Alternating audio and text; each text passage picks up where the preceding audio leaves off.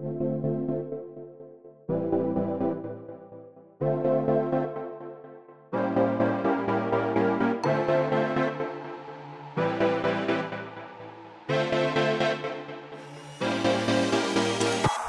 Willkommen bei Hooked FM, dem wöchentlichen Podcast von hookedmagazin.de. Wir reden heute unter anderem über Crunch bei CD Projekt Red, Nintendos Direct zu Super Mario Maker 2 und unsere Eindrücke von Spielen wie A Plague Tale Innocence, Shakedown Hawaii und Rage 2. Das alles und mehr jetzt bei Folge 221 von Hooked FM.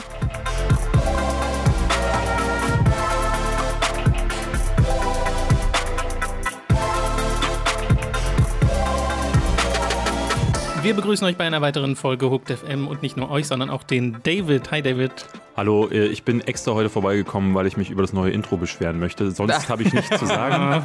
äh, finde aber auch, ähm, dass, äh, das ist auch okay, aber ich will es zurück. Okay. So, und dann macht's gut. Viel Spaß euch mit der Folge heute. ja, Okay, danke schön, danke für David. Das Feedback an, Äh, an den Fan. schönen Urlaub. Wir laden jetzt jede Woche einen neuen Fan ein unseres Podcasts, damit ihr kurz Feedback geben Das wäre ein geiles Feature, wenn ihr jede Woche jemand Neues da habt, der, immer sich, Star. der nur Immer da das ist, um sich. Ja, ja Hallo, mein Name ist Thomas Gottschalk. Ich finde genau, euer das neues wollte ich auch sagen. so sieht Thomas Gottschalk. Oh je. Ja, äh, du, ihr meint das Intro, das generell universell gut angekommen ist bei uns? Aber ich meine, es kam jetzt nicht so schlimm an, wie ich gedacht hätte. Ja, ich, ich- hätte, ja. hätte eigentlich gedacht, wenn man sowas Altes ändert, dann ist, äh, brennt Berlin. Aber äh, es war ein paar Leute, die es nicht mochten, es waren ein paar Leute, die es mochten.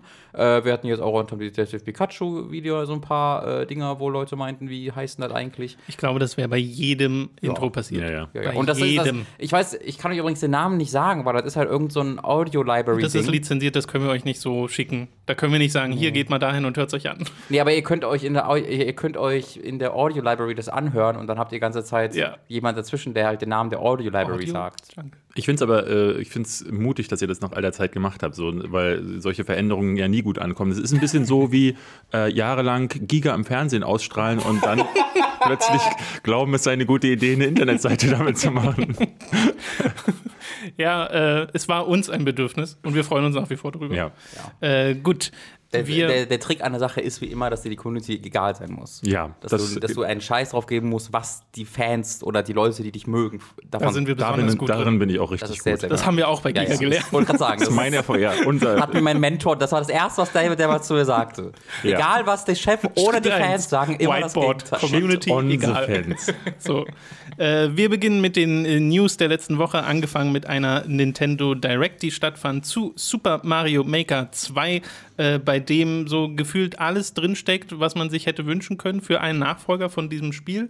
Äh, ich habe mir diese Direct angeschaut und war wirklich erstaunt, wie viele Features sie da reinklemmen. Sie machen einen Story-Modus mit äh, über 100 von Nintendo kreierten Levels, was also auch heißt, dass das abseits von diesen New Super Mario Spielen das erste klassische 2D Mario ist von Nintendo, weil einfach ein komplettes Spiel drin steckt. Ja. Hä? Das ist abgesehen von den 2D Mario-Spielen, das erste 2D Ne, Mario-Spiel? die New Super Mario Bros. Reihe hat ja noch mal ein bisschen was anderes gemacht als äh, die klassischen Super Mario Bros. 3 oder Super Mario World. Okay. Ich finde, die haben noch mal eine andere Identität. Okay. Äh, auch von de- den Level-Features und Level-Design her. Äh, deswegen freut es mich. Außerdem ist mir der Stil der Klassiker deutlich lieber als der von den New Super Grafisch auf jeden Fall, ja. Äh, es wird Co-op-Creation geben, dass man also auch zu zweit Sachen basteln kann, auch wenn sie da nicht so sehr ins Detail gegangen sind. Sie haben das im Wesentlichen nur einmal kurz gezeigt. Wahrscheinlich wird man ja die, hier mit dem Pointer äh, über Infrarot oder äh, was das ist im Joy-Con äh, die Sachen auch basteln können neben Analogstick-Steuerung und dem Stylus, den es geben soll. Äh, und da wird man einfach zwei Joy-Cons benutzen, nehme ich mal ganz stark Ja, an. das ist, also das ist unterschiedlich. Man kann halt, man kann halt auch nichts anderes. Man kann Genau. keinen Pro-Controller und nichts im Zwei-Spieler-Modus benutzen. Und es ist auch nur lokal.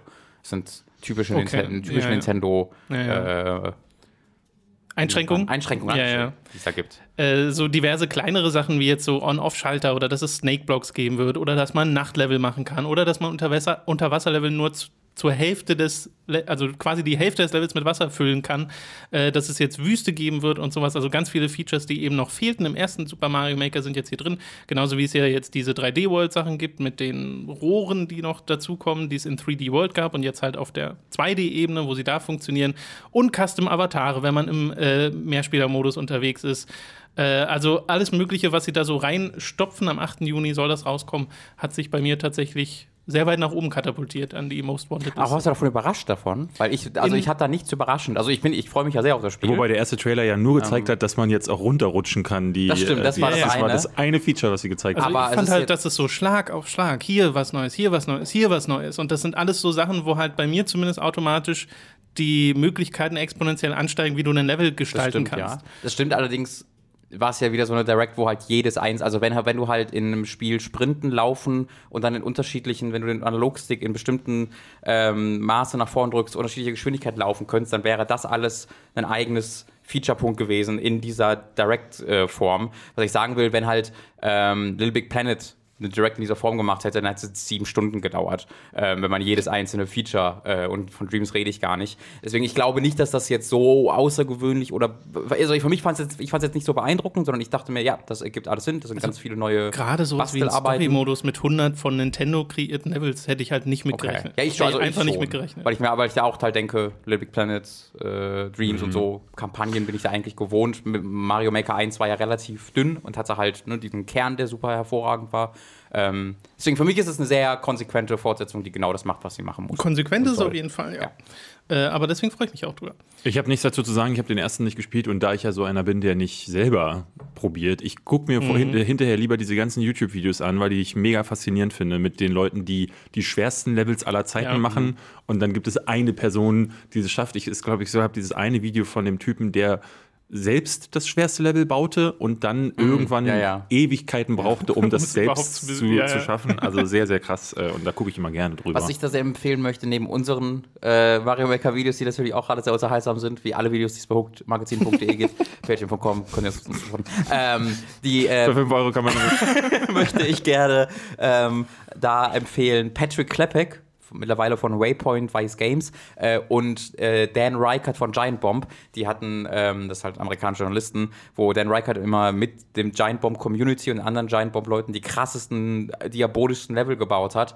Ähm, und dann im Livestream mit dem mit äh, Hinweisen der Community, äh, war ein sehr ziemlich cooles Ding. Äh, und dann hat Patrick Klepek die in seinen Streams immer lösen müssen. Ähm, und das, die waren halt spezifisch darauf ausgelegt, Patrick Klepek aufzuregen. ähm, das ist Für eine Person gebaut. ja, wirklich, die wurden wirklich nur für eine Person gebaut. Äh, und das sind sehr, sehr lustige Videos. Okay, sehr schön.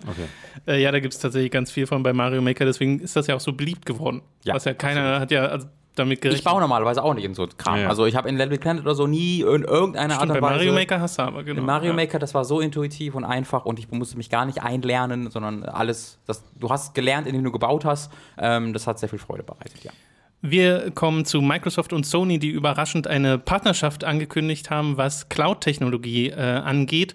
Und zwar wird es zukünftig zum Beispiel so sein, dass äh, ein paar der PlayStation Online-Services auf Microsoft-Plattformen stattfinden. Unter anderem das PlayStation Network, was bisher auf Amazon-Technologie läuft. Da wollen sie jetzt halt wechseln auf Microsoft.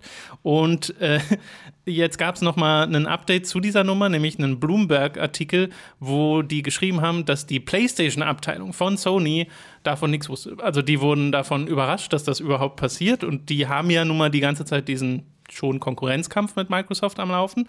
Und äh, ja, sie sagen schon intern, gehen wohl Mails rum, dass so gesagt wird, ja, an der Entwicklung von der nächsten PlayStation und so wird sich da nichts ändern. Das ist so ein Zukunftsding, was sie da gemacht haben. Äh, und du hast ganz viele Analysten auch sagen, die einen, die sagen, das ist gut für Sony auf kurze Sicht, die anderen sagen, ja, auf lange Sicht könnte äh, sie das in den Arsch beißen. Sie machen halt schon seit Jahren versuchen sie ihre eigenen Cloud-Technologien zu machen mit PlayStation Now und früher noch Gaikai und sowas. Äh, hat alles nicht so richtig geklappt und jetzt partnern sie einfach mit Microsoft. Wobei das dann ja unter, unterschiedliche Sachen sein müssten, wenn sie vorher mit Amazon zusammengearbeitet haben, weil die PlayStation-Sachen haben ja nichts mit Amazon zu tun. Nein, das PlayStation Network wurde gehostet auf Amazon-Technologie, Mhm. aber nicht PlayStation Now. Genau, aber dann aber wurde das nicht als Beispiel dafür angeregt, dass das sich jetzt ändert und das dann auf der Microsoft-Technologie basiert? Das Weil PlayStation hat, Network. Genau. Ja. Weil das hat dann ja nichts mit PlayStation Now zu tun. Das wollte ich nur versuchen. Äh, nicht sagen. zwingend, aber die Das- Cloud-Technologie, so wie es zumindest dort geschrieben war, klingt so, als ob es in alle Bereiche gehen soll. Okay, okay. Äh, und eben so ein Zukunftsding, weil halt auch ähm, Google jetzt mit Stadia und so richtig loslegt in Mhm. äh, diese Richtung. Äh, es gibt aber auch so Mark Marktanalysen, wo gesagt wird, dass in, selbst in fünf Jahren oder so in drei Jahren Streaming nur 2% des Markts ausmacht. So. Ja. Und das, deswegen ist das eher so ein bisschen Zukunftsmusik. Mal gucken. Äh, fand ich nur interessant, dass man so eine Partnerschaft zwischen Microsoft und Sony jetzt plötzlich hat, äh, von der PlayStation nichts wusste, während man noch im letzten Jahr ganz viel geredet hat über Fortnite und Mhm. wie PlayStation sich gegen Crossplay wehrt und sowas. Und Ja. jetzt hast du so eine Story. Genau, das, das wirkt halt mich wie auch auf mich wie etwas, was halt so sehr im Hintergrund ist und so Ja. diese Technologie, die hinter der Technologie, die hinter der Technologie liegt, ja, so wie ja jede Website gefühlt von Amazon Web Services auch gehostet wird, ähm, so ganz weit zurück, wenn du ein paar Schritte zurückgehst. Ähm, ich hatte immer das Gefühl, dass, dass das so eher auf diese Ebene geht und dieser Report, dass PlayStation davon gar nichts weiß, scheint es zumindest zu Ich bestätigen. finde das absurd, dass das geht. Ja, finde ich. halt, Sony ist halt eine gigantische Firma. Ja. Äh, ich bin ja der Meinung, also je mehr die zusammenarbeiten, ohne zu einer Firma zu werden, desto besser. Es ist sehr wichtig, dass wir die Konkurrenz haben und dass sie sich gegenseitig über versuchen zu überbieten und mit Preisen zu unterbieten. Aber ähm, wenn man gleichzeitig diese Zusammenarbeit hat in Form von vielleicht sogar Crossplay irgendwann äh, größen, also ähm, industrieumfassend, dann wäre das hervorragend. Ja, gerade für eben die ganzen Third-Party-Multiplayer-Sachen oder sowas. Ja. Okay, lass uns mal direkt weitermachen mit dem Epic Game Store. Der hatte nämlich in der letzten Woche seinen ersten Mega-Sale, bei dem es ganz viele krasse Rabatte gab. Entschuldigung, das war der Epic Mega Sale. Tom, bitte reiß dich zusammen. was habe ich denn gesagt? Mega Sale. Ach so, ja, man muss das Epic, dazu Mega sagen. Ja, ja, ja, das ist wirklich. Ich, ich habe den Anwalt, der, der Epic-Anwalt schießt mir gleich in den Kopf von Wir haben tatsächlich Anwälte als Nachbarn, deswegen ist Das stimmt, ja. Äh, zum einen gab es da prozentuale Rabatte, die von den Publishern und Entwicklern ausgehen. Zum anderen aber auch ein 10 Euro bzw. Dollar Rabatt auf alle Spiele, die mehr als 15 Dollar oder Euro kosten. Und dieser Rabatt wiederum, diese 10 Euro, gehen auf Kosten von Epic. Das heißt, das wird nicht abgezogen von dem, was die Entwickler bekommen, sondern von dem, was Epic bekommt. Das Ding ist, dass dieser 10-Euro-Rabatt automatisch auf alles angewandt wird, was eben diese 15-Euro-Marke überschritt. Äh, und nicht alle Entwickler wussten davon Bescheid, was dann dazu geführt hat, dass diverse Entwickler, also drei, habe ich jetzt rausgefunden, äh, ihre Spiele teilweise runtergenommen haben, kurzzeitig vom Store. Nämlich einmal Clay, äh, die haben ihr Oxygen Not Included ru- runtergenommen. Paradox haben das noch nicht erschienene Vampire, The Masquerade Bloodlines. Vamp nee, wie heißt das komplett? Vampire The Masquerade Bloodline 2, Ja, oder? ja. Ich glaube schon. Äh, das Ja, haben sie ja, runtergenommen. Und Gearbox haben jetzt zuletzt auch Borderlands 3 runtergenommen. Keine dieser Firmen hat geschrieben, genau warum, sondern nur, ja, ist danach wieder da. Und der Grund wird halt einfach sein, dass sie ihre Spiele nicht entwerten wollen. Teilweise bevor sie Das Seltsame ist aber halt im Falle von, also alles, was Randy Pitchford macht, ist ja sowieso so ein großes Fragezeichen für die Rest der Menschheit. Äh, aber er hat das ja vorher noch beworben. Also er war ein, die, die einzige Firma, die es dann zurückgenommen haben, der vorher gesagt hat, hier ist jetzt der Store und da gibt es das für so und so viel Dollar. Krass, sehr beeindruckend. Äh, und ich habe gerade noch mal kurz was nachgeguckt, weil ich hatte jetzt die äh, gestern oder vorgestern nochmal geguckt und da ist mir aufgefallen, dass mir die Sales alle gar nicht mehr angezeigt werden. Also diese 10 Dollar zusätzlich. Ja, ja, mir auch nicht. Wurden. Genau. Ich habe gestern auch einmal im Store, wenn du dann raufgehst aufs Spiel, dann Genau. wird es ja angezeigt, Das ist aber auch nicht mehr in der. Übersicht. Also äh, vorher war es dann so, dass du auf die Website gegangen bist und da wurde dir zum Beispiel John Wick Hex angezeigt. Und John Ja. Wick Hex ist das kommende John Wick Spiel von dem Macher von Volume, von Tom Bithell. Mike war's? Bithell. Mike Bithell. ähm, der, äh, was normalerweise 16 Euro kostet, dass es dafür irgendwie 4,99 Euro oder 5 Euro Ja. gab oder so. Äh, und das wurde sofort angezeigt. Und jetzt steht da halt wieder 15,19 Euro. Du musst erst ins Checkout gehen und dann wird es angezeigt. Also vielleicht haben sie sich darauf geeinigt, wenn man es nicht sieht, dass wir es devaluen, dann haben ein paar Entwickler gesagt, das ist doch okay. Ja. Ähm, weil grundsätzlich ist das ja ein super Ding. Da, da, also für den, Kon für den Konsumenten. Ja. Dass Epic da sagt, hey, wir haben übrigens 38 Milliarden Dollar und eure ersten Geborenen mit Fortnite eingenommen. Ähm, deswegen werfen wir jetzt diese Profis einfach mal in den Club und äh, geben und äh, geben deswegen diese 10 Euro Rabatte, einfach weil wir es können und weil wir äh, Steam diesen Markt äh, ab, äh, wegreißen möchten.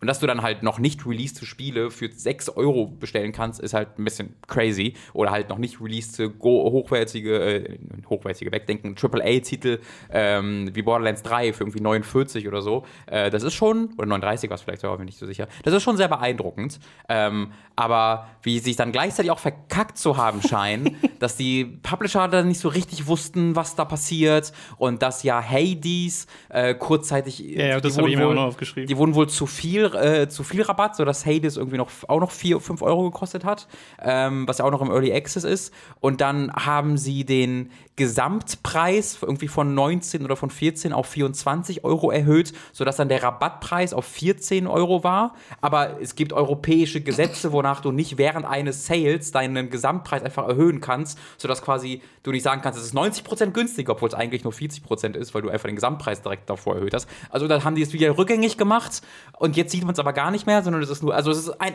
unglaubliches Chaos ähm, und das muss einfach mal, also Epic muss es ein bisschen besser wissen eigentlich. Ja, wobei es ist halt ihr erster Versuch mit so einem, mit so einem Verkaufsding und äh, ich, also ich kann mir schon gut vorstellen, dass es nicht möglich war, eine Rundmail an CC an alle Publisher, die Aber so sie viele sind es ja haben. nicht. Die haben irgendwie 20 Spiele oder so. Ach so, so viel mehr sind es? nee, nee. Ah, okay. Ja, gut. Ja, es ist ein bisschen eigenartig, dass sie, sie haben sich bestimmt vorher gedacht, oh, das ist geil, wir machen hier die, diesen krassen Sale Ja. und diese 10 Dollar bzw. Euro von jedem Spiel, was über 15 kostet, ist halt wirklich eine harte Nummer, weil eben manchmal Spiele, wie du sagst, rund, äh, dabei waren, die dann nur noch 4 oder 5 Euro kosten. Äh, dann den Leuten nicht Bescheid zu sagen. Das glaube ich halt nicht. Also, ich glaube, es wurde Bescheid gesagt. Also laut es, gibt, es gibt dieses eine, diese einen Aussagen von Paradox, die meinten, sie wussten nicht Bescheid, genau wie das alles genau. funktioniert. Aber genau, genau. Aber Epic hat dazu selbst gesagt, dass es da Misskommunikation in irgendeiner Art Ja, und Weise ja, gab. ja. Kann ich mir auch gut vorstellen. Ähm, einfach Und es gibt ja noch die Sache, also es geht, es geht ja noch eine Ebene tiefer. Zum einen gibt es im Epic Games Store immer noch keinen Warenkorb. Das heißt, die Leute müssen sich jedes Spiel einzeln holen, das sie Mhm. sich im Epic Sale jetzt hier holen wollen. Und es gab Berichte von Leuten, die, wenn sie irgendwie viele Spiele hintereinander gekauft haben, weil du musst sie ja hintereinander kaufen, Mhm. du kannst ja nicht alle auf einmal kaufen, dann die Fraud Detection angesprungen ist von dem Store und die gesagt haben, ey, du bist bestimmt ein Betrüger.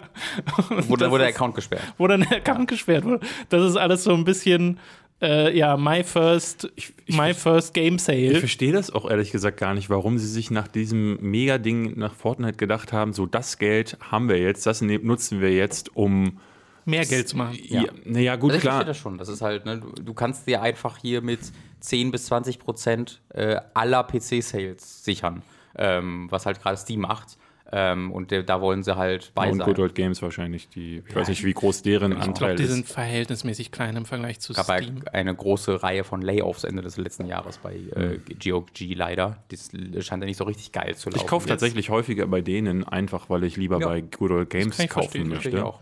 Äh, es gab, gab aber auch Indie-Entwickler wie eben Mike Bethel, äh, wie auch die Entwickler von Ashen und äh, die Leute in der Satisfactory, die das wirklich beworben haben, diesen Sale, die wirklich gesagt haben, hey, guck mal hier, die bei Satisfactory haben sogar einen Gag draus gemacht und haben gesagt, hey, cool, dann wird's vielleicht, wird vielleicht unser zehntes Spiel dort verkauft, weil es eben so ein, so ein äh, Running Gag ist, dass man auf Epic nichts verkauft, was ja nicht stimmt. Ach so. Ähm, ja, Ja, und aber ich möchte ganz so erwähnen, auch Ashen für 20 Euro, Leute, kauft euch das. Es sind gute Deals dabei, kostet- das das, auf jeden Fall. 40 und ist Aber noch ich, relativ neu. ich kann auch die Perspektive verstehen, wo dann Leute sagen, ja, das entwertet halt vor allem Spiele, die noch nicht mal draußen sind. Weil wenn die jetzt schon Ja, ja. günstiger sind, dann werden sie halt, wenn sie dann draußen sind, für den Vollpreis als zu teuer empfunden von vielen Leuten und die Psychologie dahinter ergibt schon teilweise durchaus Sinn. Gerade sowas wie Hades, was halt jetzt noch ähm, Ja, Early richtig. Access ist. Und dann tun die sich keinen Gefallen mit diesem ganzen Preis hoch und runter. Das ist, äh, ja, das ist Habt ihr das schon? schon ein Hades? bisschen chaotisch. Hades ich haben hab's, wir- ich hab's auch schon. haben wir uns zum Launch dann direkt gekauft. Ich habe es aber wirklich nur dann in der Nacht einmal gespielt und dann dachte ich mir, Ich habe es auch dann auch noch ein bisschen gespielt. Das macht Spaß. wird. Aber es ist halt ein, dieses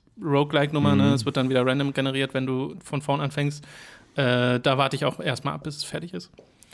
Okay, wir machen weiter. Direkt mit CD Projekt Red, wo wir gerade schon mal äh, GOG erwähnt haben. Denn äh, es gab jetzt einen Artikel bei Kotaku mal wieder. Äh, Jason Schreier hatte die Leute von CD Projekt Red im Interview und zwar auf deren Anfrage, nämlich der, äh, verzeiht bitte die Aussprache dieser Namen, äh, Marcin Iwinski und Adam Badowski, die, das ist zum einen der äh, Chef von CD Projekt Red und zum anderen der Director von Cyberpunk 2077. Äh, die sind tatsächlich auf Schreier selbst zugekommen, weil sie eben diese ganze Nummer hier beobachtet haben mit den äh, der Diskussion rund um Crunch bei äh, der Videospielentwicklung. Da gab es ja erst zuletzt Artikel wie zum Beispiel den von Anthem, wo ganz groß aufgeschlüsselt wurde, wie chaotisch und ungeleitet die Entwicklung hinter diesem großen Spiel war und wie es dann dazu kam, dass es am Ende so wurde, wie es halt war. Und auch CD Projekt Red war immer wieder ein Thema. Genau, schon vor Jahren eigentlich bei The Witcher äh, waren sie unter anderem bekannt dafür, dass es da eben übelsten Crunch gegeben haben soll. Und äh, ja, jetzt wollen sie eben Bereitschaft zeigen, an diesem Thema so ein bisschen zu arbeiten. Schreier hat geschrieben, dass er nach dem Anthem-Artikel direkt auch Anfragen von Leuten bei CD Projekt Red bekommen hat, die gesagt haben, man müsste nur den Titel des Spiels auswechseln und das wäre die Beschreibung für äh, Cyberpunk. Äh, was natürlich sehr tragisch ist. Er hat aber auch zum Beispiel eine Quelle dabei gehabt, die äh, meinte, dass es deutlich besser sei als jetzt zuletzt bei The Witcher. Äh, also es ist da auch nicht ähm, einheitlich, was das angeht. es gibt auch so Sachen wie, dass äh, ein paar seiner Quellen gesagt haben, dass an jetzt gerade zumindest in dem Jahr für 2019 an polnischen Feiertagen gearbeitet werden soll und nur zu bestimmten Zeiten sollen sich die Leute Urlaub nehmen, was dann auch die beiden, äh, der Studio Head und der Director bestätigten, weil das eine Sache ist, die sie ausprobieren wollen für das Handhaben von Urlaub und gucken dann mal, ob das funktioniert oder nicht. Finde ich aber auch irgendwie interessant.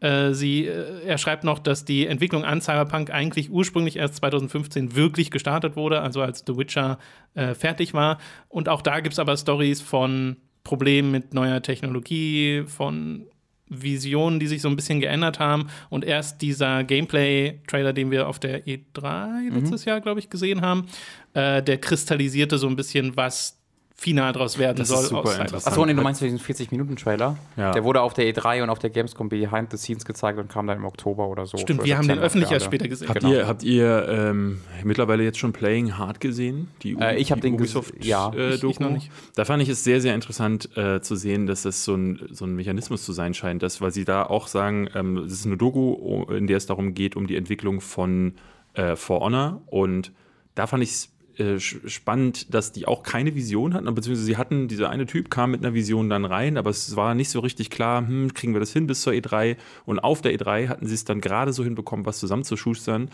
und da sagten sie dann auch so, das Feedback der Leute, das zeigt dann, äh, oh ja, wir sind auf dem richtigen Weg. Alle sind begeistert und das Erschreckendste daran fand ich, dass ähm, sie zeigen dann den Jubel der Leute und das Feedback der Presse und äh, das Erste, was dann hinter den Kulissen passiert, ist die Leute, die gerade schon anstoßen und sagen, ja, geil, äh, coole Präsentation. Und dann hält der äh, Director eine Rede und sagt so, ja Leute, jetzt wird es dann richtig schlimm. Mhm. Denn Ubisoft hat am nächsten Tag schon ein Release-Datum bekannt gegeben. So, also mhm. bevor das, das Spiel war noch nicht annähernd fertig. Die hatten da zu dem Zeitpunkt, glaube ich, 30 Prozent oder so.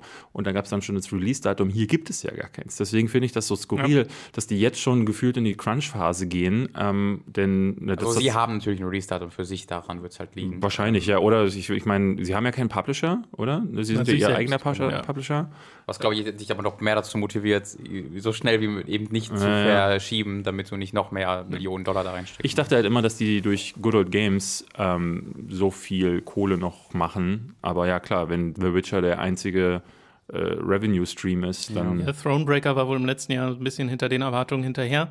Und ähm, es gab Gerüchte über Geldprobleme, die sie haben sollen. Aber das haben die beiden hier in dem Interview mit Schreier auch direkt negiert und gesagt, nee, sie, sie haben den, sie haben monetäre Vorräte. Ein War Chest haben sie es selbst bezeichnet. Äh, ich bin diesen, ich bin diesem ganzen Artikel sehr äh, hin und her gerissen, bin ich da. Äh, weil auf der einen Seite finde ich es natürlich sehr gut, dass äh, Führungspersonen einer so großen und wichtigen und einflussreichen Firma äh, selbst äh, eben äh, dieses Gespräch suchen und nicht irgendwie so verschämt in Interviews äh, nicht über Crunch reden wollen.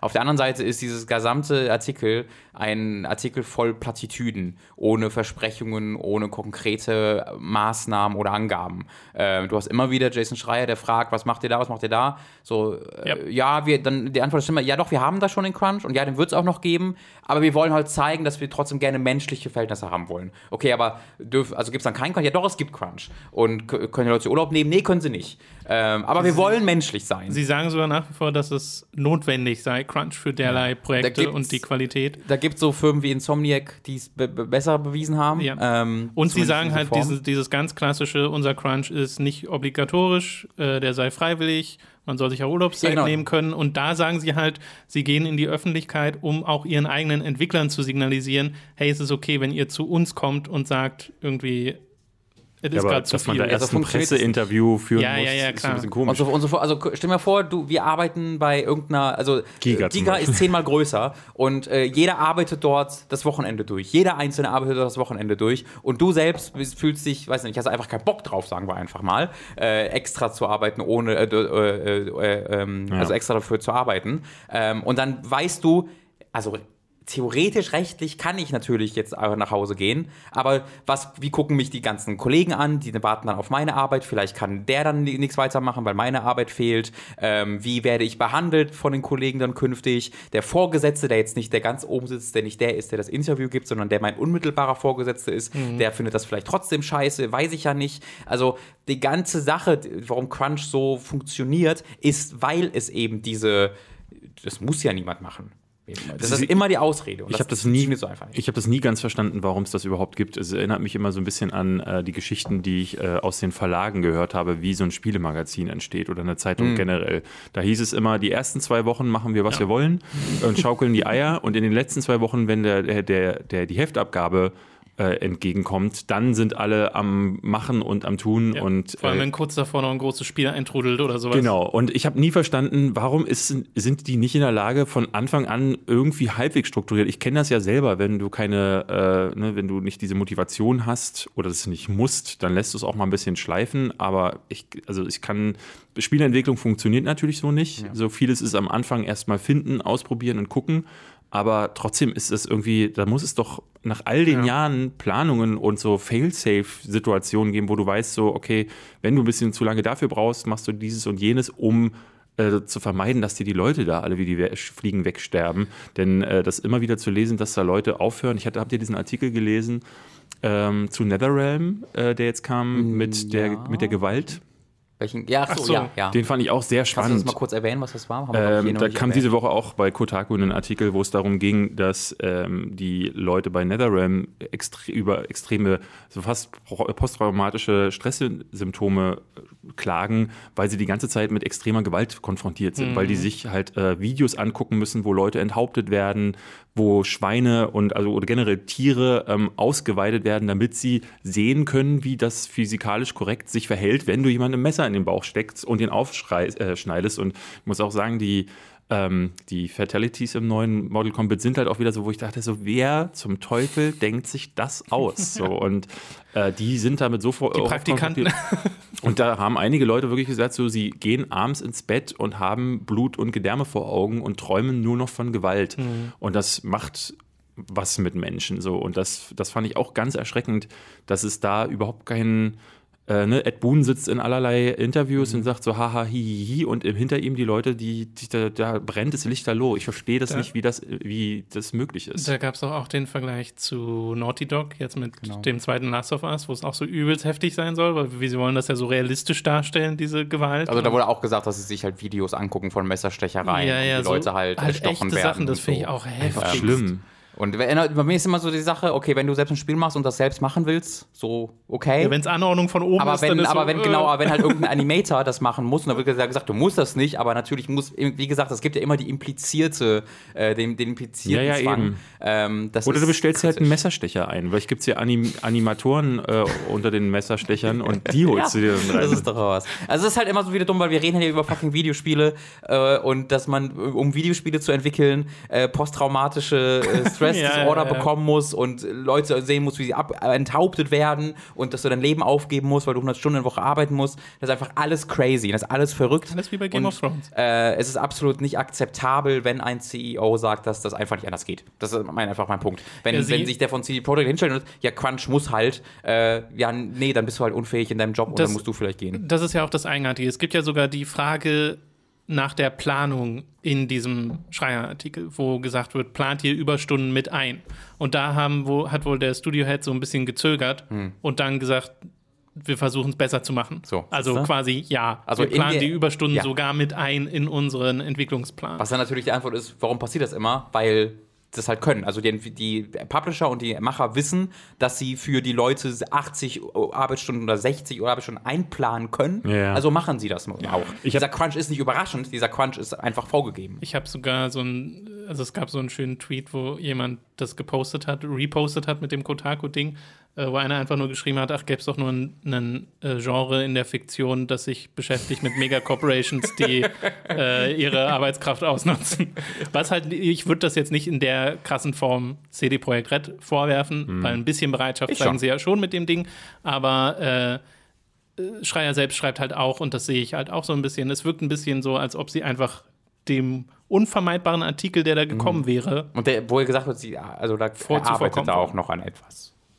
Hat er das gesagt? Also, Das habe ich gerade nicht mehr im Dass Kopf. er halt bereits in den letzten Wochen und Monaten viel über Cyberpunk auch mit Leuten geredet hat und dass er da noch an was arbeiten würde, habe ich da. Die- Der Schreier ist so Gold. Ich, hat, Ja. äh, ich hatte Ja, ja. tatsächlich letztes Jahr oder jetzt auch bei Anthem hatte ich kurz den Moment, wo ich dachte, bitte Gott, lass ihn nicht einen zweiten Class Relotius sein. äh, weil ich dachte, weil, Alles wie, ausgedacht. Naja, weil wie, wie kann es sein, dass jemand die ganze Zeit so geile Artikel, also, also auch so geile Informationen bekommt? Natürlich ist es in der Branche, wenn es eine Person gibt, mit, wo du weißt, mit der kannst du reden, Dann kommen alle dahin. ja, macht es natürlich Sinn, dass das dann irgendwie eher die Go-To-Person ist, aber trotzdem dachte ich mir auch so, also jeder Artikel kommt von Jason Schreier. äh, Also wenn ich, wenn ich halt einen Bericht über die, über die, äh, über den Krieg im Iran, den kommenden sehe von Jason Ja. Schreier und über dieses eine Mädchen, das er dort gefunden hat, Dann das ganz mir- traurigen. Augen ihm berichtet hat, dann werde ich auf jeden Fall kritisch. Er schreibt ja die Artikel zum Glück nicht so, ne? Er macht ja, Ja, nicht ja. so. Und dann saß äh, Ja, Andrei Wischowrev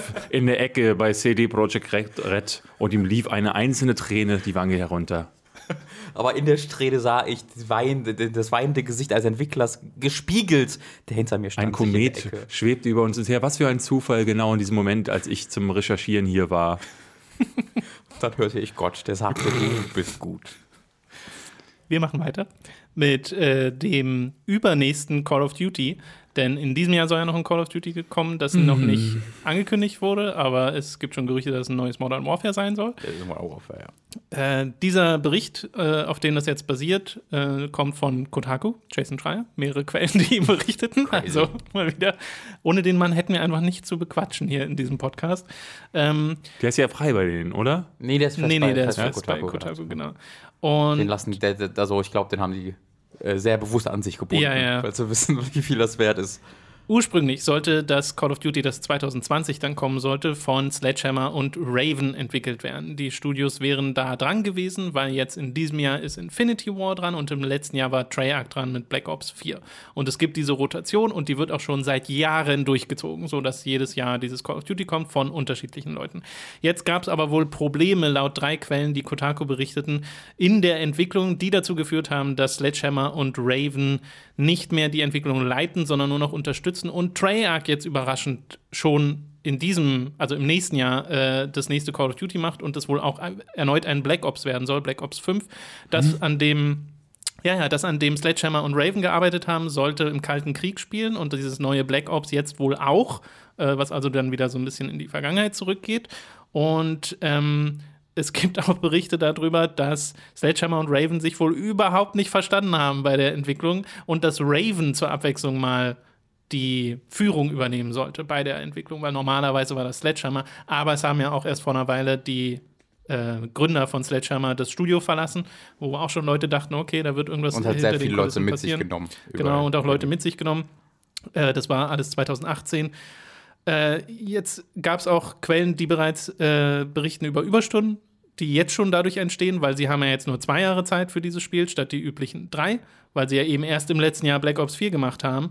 Äh, es gibt aber auch Leute, die sagen, nee, jetzt ist eigentlich alles angenehmer, weil es mal einen richtigen, durchgezogenen Gameplan gibt für die Entwicklung und das wohl bei Black Ops 4 sehr anders gewesen sein Also soll. noch Black Ops 4 war halt ein Spiel, was uns extrem Crunch ebenfalls litt. Das wissen wir auch. Übrigens, ich, ist mir jetzt gerade eingefallen, ich habe mich da verwechselt, weil es so viele Justin Schreier-Artikel dieser Natur gibt, dass mit dem da kommt noch was, war nicht auf, äh, das wird auch nicht auf The, äh, Cyberpunk bezogen, sondern war auf äh, Black Ops 4 und Black Ops 5 bezogen. Oh. In, diesem, in diesem Artikel Okay. schreibt Jason Schreier da, äh, da kommt noch was. Wisst ihr, wie sich viel verkauft habt? hat? Äh, ja, das äh, war, also, war wohl ein guter Start, aber dann enttäuschend Ja. für, für Activision. Hat nicht Ähm, so diesen, diesen langanhaltenden Erfolg, genau den die nicht. anderen Call of Duties hatten. Genau. Ähm, ich finde das extrem schade. Also A, dass halt Sledgehammer in dieser, also anscheinend es nicht mehr so richtig so gibt, wie ich es mal mochte, weil einfach so viele Leute mittlerweile gegangen sind, auch die Leitung nicht mehr da ist. die, konnt, die ähm, konnte man mögen? Ich, also ich fand Advanced Warfare ähm, und es, war- also es waren ja auch äh, quasi ähm, die äh, Visual äh, Games Macher, also Dead Space Gründer waren ja das, so, was dann mhm. zu Sledgehammer wurde. Ähm, die, äh, und ich mochte halt äh, Advanced Warfare, ich fand, das war eine der besten Call of Duty-Kampagnen und die hat mir richtig, richtig Spaß bereitet. Ich fand die wirklich richtig toll. Ähm, und äh, World War 2 habe ich dann nicht mehr gespielt, weil das wirkte für mich sehr. mein, sehr Pro mein Problem ist eher damit, dass ich bei denen, also ich habe da gar keine, ich, ich, ich, erkenne keine Seele von Sledgehammer, äh, Sledgehammer Games. Also wenn man mir sagt so, ey, was magst du an Sledgehammer Games? Ja, die sind halt Auftragsarbeiter und machen halt ein Call of Duty so, wie es jedes Jahr ist. Die Kampagne war immer irgendwie okay bis sehr gut. Ne? Ich hatte auch so meine Favoriten. Äh, Multiplayer ist halt immer Knaller, wenn du das mochtest, genau diese Art von Spiel, dann ist das nie ein Spiel gewesen, über das man hätte diskutieren müssen. Ich Mhm. nie, bin nie in diesen äh, Call of Duty Hate mit eingestiegen, weil äh, für mich war Call of Duty genau das Richtige. Ähm, aber Sledge, Sledgehammer war für mich, hat keine Identität. Nee, da würde ich dir jetzt auch nicht widersprechen. Also das, was die hatten, waren, die hatten die geilsten Waffensounds, so. das war deren Identität. Äh, aber Die Visceral Expertise. genau, aber ich würde dir da jetzt nicht widersprechen. Es war einfach so, die haben halt das. Was kam denn nach? Infinity War kam noch nach äh, Advanced Warfare. Das Infinite, fand, Infinite Warfare. Infinite Warfare, Entschuldigung. Das fand ich auch sehr, sehr gut. ähm, aber abgesehen davon war es so die letzten Jahre sehr pff, dünn mit Call of Duty für mich. Deswegen habe ich mich sehr darauf gefreut, was zu sehen, was sie nächstes Jahr sich trauen. Und äh, im Vergleich dazu war halt, fand ich halt die Kampagne von Black Ops 3 war mit Abstand die schlechteste Call of Duty-Kampagne. Ich habe da hier richtig abgerankt, aber ich fand, das war eine der schlechtesten Shooter-Kampagnen generell, die ich seit langer Zeit gespielt habe. Was war denn das nochmal? Ähm, das war, wo du halt. Ähm, Ach so, die, wo du in deinen Gedanken herumeierst. Dann, Genau, ne? ja, genau. Mit dem Zugunglück am Anfang. Genau, genau. Ja, ja, die fand okay. ich, weil die halt nur aus so Wellen von Gegnern, das war richtig scheiße. Ähm, und dann natürlich 4 hatte gar keine Kampagne mehr. Ähm, Das war vorher ganz anders bei Call of Duty.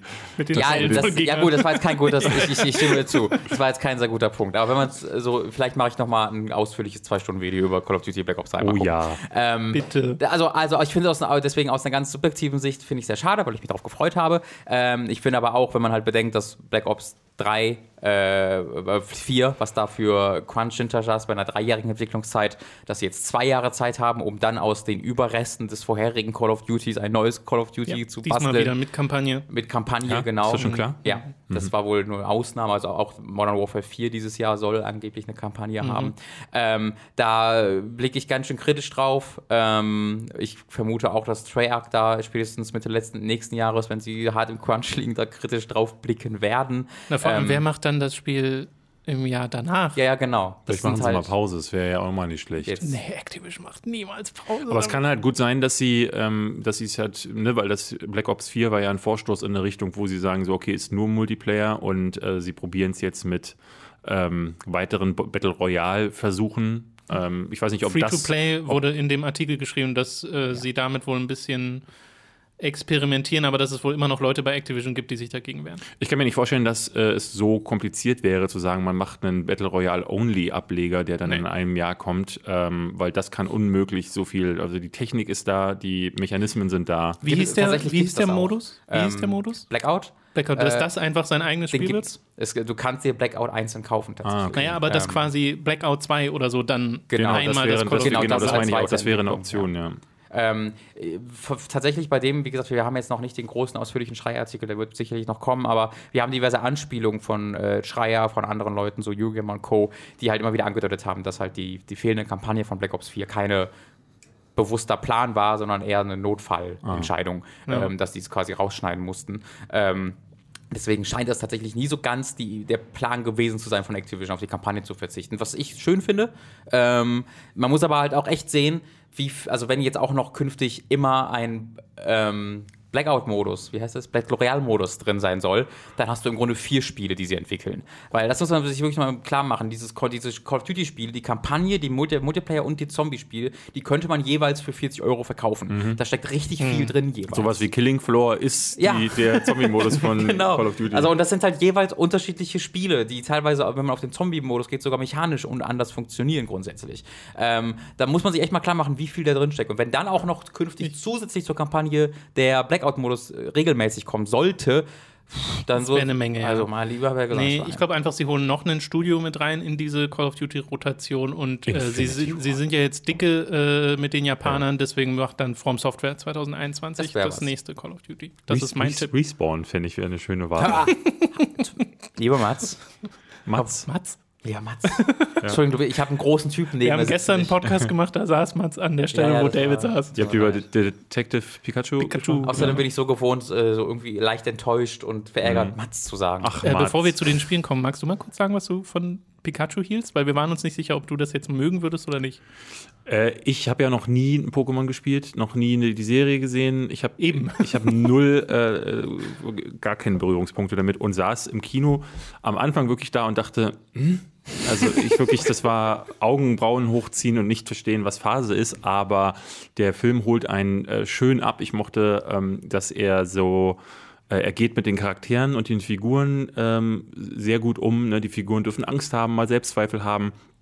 Also so diese typische Heldenreise, die so dieser Junge auch durchmacht, in sehr bunt, in sehr äh, quietschig, aber ich mochte das. Ich, also das Einzige, woran ich mich so richtig gestört habe, waren so die, äh, die Motivation des Bösewichts oder mhm. sein gesamter Plot, mhm. der mich an den Joker im ersten Teil mit seinen Luftballons erinnerte. Am Ende das war Witzig, super. Lustig. Genau das Gespräch hatten wir auch. Ja, ja, super, nicht im Podcast, aber ja. Super strange, ein bisschen Power Rangerig, aber ähm, ja, vorher mochte ich das alles sehr. Ich, äh, ich hätte auch erwartet, dass ich einen Film dieser Art sehr viel beschissener finde. Ähm, mhm.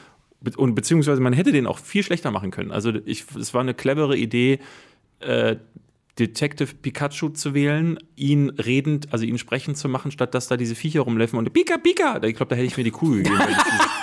Dieses, Ein ganzer Film über wenn, Pika, ja, Pika. wenn dieses Viech nichts anderes gemacht hätte. Aber so fand ich es. Äh, also, es ist ein Film, den ich mir, mir, jetzt nicht angeguckt hätte, wenn ich nicht gemusst hätte. Aber okay. äh, ich äh, ist einer der. Also, ich glaube, Fans rasten da aus. Ich denke, ihr fandet den beide gut, oder? Ja. Okay. Ich deutlich besser als äh, jetzt Robin, aber Robin meinte auch, ist jetzt zwar nichts krasses, aber okay. Ich fühle genau. mich so drei von fünf Sternen. Aber das hätte ich ehrlich gesagt nicht gedacht, weil ich dachte, wenn ihr, wenn, sogar noch ein bisschen besser wir, wir, wir ja. haben jetzt, wir hatten halt im Podcast überlegt, wie finden den Leute, die gar nichts mit Pokémon zu tun mhm. haben und hätten halt gedacht, für die wäre es dann eher so ein halt eher blöder Kinderfilm oder sowas, aber Nee, weil also die, die, Grund, die, die, Grundwerte, ähm, ne, ist das, das Writing und so, das fand ich, das fand ich okay. Schön zu hören. Das fand ich okay. Ja, Viel besser war John Wick, aber ähm, so. da würde ich jetzt abnörden. Ich habe noch, noch eine gucken. News, über die ich ganz gerne sprechen möchte. Oh, ja, Meine Lieblingsnews der Woche. Äh, nämlich, ähm, habt ihr das mitbekommen mit World of Warcraft Classic? Ich mhm. weiß, ich ja. muss schon wieder, oh, ja, muss schon wieder abkotzen äh, über das Spiel, aber ich finde das so lustig, dass diese Woche die News kam, dass äh, sich die Fans beschweren, weil es die Beta ja online gegangen jetzt und Fans äh, reporten Features als Bugs, die wo sie nicht wussten, dass das in Classic so war. Und ähm, Blizzard, äh, meine Quest-Markierung wird nicht auf der Map angezeigt. Ja, und Blizzard sagt, ähm, und hat jetzt schon eine Liste veröffentlicht, so lustig. in der sie schreiben, super. dass äh, diese Features sind keine Bugs und die Liste wird, glaube ich, gerade länger. Aber ich muss sagen, selbst in dieser Liste dachte ich mir, also sie das ist eine Liste, die explizit Features sind. Ich dachte mir, das klingt doch wie ein Bug. Ja.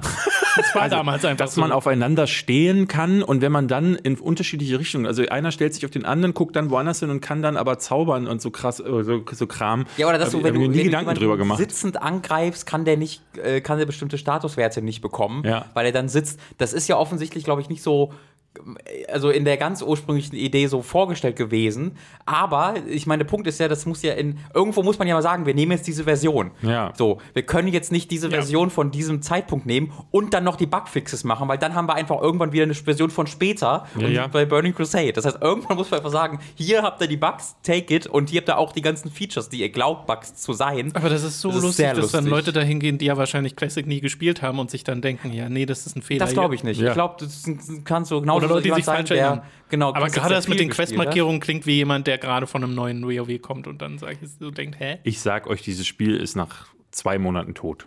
Also die Möglichkeit nicht, nee. besteht also, auf jeden Fall, aber ich glaube, es gibt genug Leute. Es ist ja auch Teil der normalen ähm, Subscription. Ähm, du bezahlst einfach ein normales World of Warcraft und dann bekommst du Zugriff auf Classic. Äh, deswegen sind sie da sowieso schon safe, dass sie das immer als eins verkaufen können. Ähm, und ich glaube auch, also ich glaube, da wird es genug Leute geben, die es auf einer nostalgischen Ebene, die dann alles ähm, andere ignorieren. Ich werde auf jeden Fall auch reingucken. Mal gucken. Gibt's, wurde schon berichtet, ob es Rollenspielserver in World of Warcraft Classic gibt? Also ich würde davon ausgehen. Ja, hoffentlich, weil dann werde ich meinen alten Aduri-Stamm vielleicht wiederbeleben. Ja, und los. mit unseren Trollfreunden in Booty Bay abhängen, in Stranglethorn, um dort dann halt ähm, ja, bestimmte Stammesangelegenheiten. ja. Ich will das nicht so sagen. Es ist kein, es ist kein Cybersex, wenn es romantisch ist. Wenn man sich dabei verliebt, dann ist es kein. Es ist ein Cyber-Date, bitte. So. Und damit okay, sind wir war's. am Ende der News angelangt. Es ist wieder Zeit für eine kleine Werbepause. Über audible.de slash könnt ihr ein kostenloses Probeabo beim Hörbuchdienst Audible abschließen und erhaltet folglich das erste Hörbuch eurer Wahl umsonst, das ihr auch über diesen kostenlosen Probemonat hinaus behalten könnt. Also audible.de slash für das kostenlose Probeabo. Außerdem sei an dieser Stelle unser Shop bei getshirts.de empfohlen. Da könnt ihr euch nämlich Shirts, Pullover, Tassen, Mauspads und mehr mit Hooked und Time to 3 Motiven holen. Den Link findet ihr in der Beschreibung und auf unserer Website. Also schaut mal vorbei. Schließlich gibt es dann noch unseren Amazon Affiliate Link über den ihr Spiele, Filme, Serien oder was ihr sonst eben gerade noch so braucht bestellen könnt. Und auch den findet ihr in der Beschreibung. Wir kommen zu den Spielen, die wir in der letzten Woche gespielt haben. Angefangen mit Rage 2, das wir alle drei gezockt haben. David mhm. sogar durch. Ja. Äh, ich Du nicht? Bin, Nee. äh, ich auch nicht. Ich bin so fünf, sechs Stunden drin, so ungefähr. Also ist auch nur ein erweiterter Ersteindruck. Äh, beziehungsweise laut dir, David, bin ich zur Hälfte durch. Äh, was ich sehr lustig finde. Ich anscheinend auch. Aber Also du kannst in diesem Spiel, glaube ich, nach 20 Minuten durch sein. Also wenn, wenn man, wenn man mal, nee, Die wobei, Speedrun. ja, es sind, Nee. glaube ich, schon so drei, vier Stunden, wenn du die ganzen Story-Missionen machen willst. Nee, ja, nee, die Story-Missionen sind gar nicht das Problem. Es gibt nämlich, glaube ich, nur zehn. Ähm, aber äh, du, das ist ja gebunden an einen gewissen Fortschritt. Also die drei Figuren, also Ja. es ist so, dass du in diesem Spiel, vielleicht fangen wir aber auch einfach von vorne an. Es ist ein Open-World First-Person-Shooter, Ja. also klassisches First-Person-Shooter-Gameplay, sehr actiongeladen, sehr schnell mit so Spezialfähigkeiten, wie irgendwie so eine Art Machtstoß oder so ein, so ein kleines schwarzes Loch, was man schmeißen kann. Ja. Also Äh, es, gibt, es gibt vier, da haben wir halt die Hälfte. Die- Der andere ist ein. ich kenne die anderen halt einfach noch nicht. Das sind Und die, da, die ich da, kenne. genau, und äh, du bekommst diese Fähigkeiten aber nur durch sogenannte Arcs. Das sind so abgestürzte Satelliten oder so, so ich das verstanden Archen habe. einfach, also wo halt Leute von der früheren Welt drin waren. Ja. Und darin kriegst du neue, die neuen Waffen und die neuen Fähigkeiten. Und zwar exklusiv. Das fand ich zum Beispiel sehr komisch. Äh, du kannst dieses Spiel, so ist es bei mir zum Beispiel gewesen, durchspielen und die Hälfte der Fähigkeiten und die Hälfte der Waffen nie zu Gesicht bekommen, weil du vorher die Welt, also sie zwingen dich dazu, quasi die Welt zu roamen. Du kannst das Spiel auch so schaffen, ähm, aber äh, sie, also wenn du alles haben möchtest, dann musst du äh, diese ganze Spielwelt äh, be bereisen. Und äh, du bekommst, nach, nachdem du rauskommst aus deiner, äh, aus dem ersten Level, bekommst du die Aufgabe, suche drei Personen. Äh, die Story habe ich, äh, also ich könnte sie euch, ich könnte sie euch nicht zusammenfassen, obwohl ich sie jetzt äh, zu Ende, bis zu Ende gesehen habe. Und dann suchst du diese drei Personen und bei denen musst du dann aufleveln. Und du levelst auf in deren Gunst, indem du Sachen in der, in der Open Genau. World machst. Und das, glaube ich, das ist es, was dich am ehesten noch aufhält. Du musst aber nur bis Level 5 hochleveln, das geht relativ schnell. Das heißt, ich habe gebraucht, ähm, lass es 15, 16 Stunden gewesen sein, die ich gebraucht habe und habe das Spiel sofort wieder deinstalliert, nachdem ich die, den Okay. Endgegner besiegt habe. Ja, also bei mir ist die Reise mit Rage 2 auch so ein bisschen hin und her. Am Anfang fand ich das sehr, also dieses ganze Intro, das hat bei mir gar nicht gezündet, Nee, das mir fand auch ich nicht. sehr blöd. Dann, als ich in die Welt kam und mal angefangen habe, richtig äh, Camps zu säubern von diesen ähm, diesen Wasteland-Bewohnern. Das hat mir Spaß gemacht, weil ich das Gameplay richtig toll finde und schnell und ähm, Mhm. responsive, würde man sagen. Äh, und auch diese Fähigkeiten mag und auch die Shotgun unglaublich cool finde. Äh, also so dieses reine Kämpfen, das macht mir Spaß in dem Spiel. so Aber war es bei mir auch. Also, weil ich auch das, äh, ne, das Auto fühlt sich dann griffig an, die Waffen fühlen sich griffig an, aber dann ist wieder, kommt irgendwie das Problem aber dazu, du behältst dieselben Waffen und dieselben Fähigkeiten für sehr, sehr lange Zeit, wenn du nicht wirklich spezifisch sagst, ich hau jetzt alle Archen ab, ähm, aber, und die musst du im späteren Verlauf dann wirklich dezidiert suchen. Ähm, weil sonst musst du alle Datapads in der Umgebung äh, noch finden oder dich äh, durch, äh, durch, bei Leuten durchfragen, wo diese Arcs sind. Ähm, deswegen äh, fährst du auch so ein bisschen blind diese Map ab, um diese Arcs zu finden. Und von Fragezeichen zu Fragezeichen. Und das macht dieses Spiel noch zäher, als es sowieso schon ist. Äh, denn bei mir setzte so ab Stunde 5 dieser, dieser Loop hat dann nichts mehr bewirkt. Ja, Also- genau da bin ich gerade. Genau diese, Ja. diesen, diesen Effekt äh, spüre ich gerade, wo ich so dachte, okay, ich habe jetzt die Entdeckungsphase quasi hinter mir, Mhm. wo ich so die verschiedenen Missionstypen kenne, mit hier in diesem Robin bereitet sich neben uns schon vor. musste Wie so ein Boxer, der jetzt gleich loslegt. So. Wenn der- die fertig sind, werde ich sie so wegklatschen. In der- Rage ist das beste Spiel des Jahres. Da freue ich mich schon drauf. In der Mission musst du irgendwie alle Öltanks platt machen, in der Mission musst du einfach nur ein Camp säubern, in der Mission musst Ja. du so einen komischen äh, Turm äh, zerstören, was halt mega langweilig ist. Äh, und als ich das dann alles kannte, da hatte ich dann auch wirklich einfach keinen großen Drive mehr, wortwörtlich durch diese Welt zu fahren, Ja, Äh, weil auch wenig dynamisch passiert. Es gibt auch keine Nebenquests. Also du, äh, abseits der, dieser zehn Hauptquests, äh, Nebenquests beschränken sich darauf, dass du auf Figuren in den Städten triffst, die sagen, da ist noch ein Camp, da ist noch so ein, ein, so ein so Loch. Das sind eher so Pointer. Ja, das sind Pointer, wo du die Sachen, die du eh findest in der Spielwelt, dann machen kannst. Also statt an einem, äh, an so einem Goon heißen die Typen, diese Bandits, äh, an so einem Bandit-Camp vorbeizufahren und dann zu sagen, okay, da steige ich jetzt aus und mach das sauber, sagt dann so ein Typ, ey, da ist so ein Bandit-Camp, da kannst du, wenn du möchtest, äh, das, äh, das Ja. Camp leer machen. Und du findest dann halt Ressourcen, mit denen kannst du Fähigkeiten steigern. Ähm, also es ist so wie in den meisten Spielen, dass sie halt so ein Incentive erschaffen, wo du das machen musst, um stärker zu werden. Aber insgesamt muss ich sagen, also gerade nachdem ich es dann noch durchgespielt hatte und diese sehr, sehr lahmarschige Geschichte zu Ende gebracht habe, es, ich habe kurz überlegt, möchte ich eine weitere Sekunde durch dieses Ödland fahren, um noch ein Camp zu machen, um also die, um dieselben fünf Aufgabentypen, die ich äh, schon ein paar Stunden vorher schon machen musste, Ja. um dahin zu kommen, weitermachen. Und ich habe ich, also ich habe keine Sekunde Also- gezögert und das Spiel deinstalliert. Ro- Robin und ich, wir haben uns ja im Livestream drüber unterhalten. Da habe ich ja Rage 2 gra quasi gerade erst angefangen äh, und du hattest schon ein paar Stunden drin äh, und meintest ja auch so, die offene Welt äh, bringt dir nichts. So. Äh, und ich war da noch dem ein bisschen offener gegenüber, aber inzwischen, also das hat sich tatsächlich sehr schnell ausgespielt, Ja. weil eben nichts passiert ist. Das Aufregendste nichts. War mal, dass ich so einem Riesen begegnet bin, so, so einen Mutanten. Aber da saß ich halt im Auto und habe drei Minuten auf den geschossen und dann war er wieder tot. Auf den triffst du auch noch Dann- 20 Mal. Ja, genau, und dann passiert, wiederholt sich das noch. Also, dass da deutlich mehr und dynamischer hätten Dinge passieren müssen in dieser Welt, um sie interessant zu machen, weil als ich zum Beispiel diese Mission hatte, wo ich in diesem, in dieser, in diesem Spaceport war und mich da durch verschiedene Stockwerke gekämpft habe und meine ganzen Fähigkeiten einsetzen konnte, in diesem Moment finde ich Rage 2 super, super cool, weil mir die Waffen wirklich Spaß machen. Ich habe diese eine Pistole, Ja. mit der du so quasi Minen an die Leute schießt und dann schnippst du mit dem Finger und dann explodieren sie alle gleichzeitig. Das finde ich macht super Spaß, fühlt sich toll an. Aber Äh, gibt, davon gibt es genau vier oder fünf Missionen, die so sind. Richtig. Und Rage 1, da sind alle Missionen so. Da hast du zwar auch dieses Rum Umherfahren in der Gegend und das ist egal, das könnte man komplett rausstreichen. Und hier wurde jetzt das Umherfahren aufgeblasen, aber dafür der Rest ein bisschen reduziert. Äh, Und deswegen ist momentan mein Empfinden so ein bisschen, als ob mir Rage 1 tatsächlich ein bisschen besser gefällt. Beziehungsweise ich hätte gern eher das Design von Rage 1 mit dem Gameplay von Rage 2. Äh, Ich würde in einem Punkt widersprechen, das ist bei dem Fahrzeugcontroller, weil ich die richtig schlimm finde. Ähm, Habe ich auch schon gehört. Ich, ich persönlich habe mich irgendwann dran gewöhnt, aber ja. also die Fahrzeuge fahren, wenn du nach vorne drückst, fahren sie nach vorne und sie explodieren nicht. Also es funktioniert halt, aber ähm, versuch mal mit dem Ding zu driften. Versuch mal mit dem Ding kontrolliert, mit schnell eine Kurve zu fahren, cool rumzudriften und rauszudashen und irgendwelche coolen Manöver damit zu machen. Hast du schon bei der Mission, Ähm, weil es kommt eine Ja, ja, die Pflichtversion, wo du ein Rennen Fand machst. ich richtig scheiße. Alter, habe ich mich da gequält. Fand ich richtig scheiße. Und dann so, also es ist halt, es ist, die Autos sind, fühlen sich langsam an.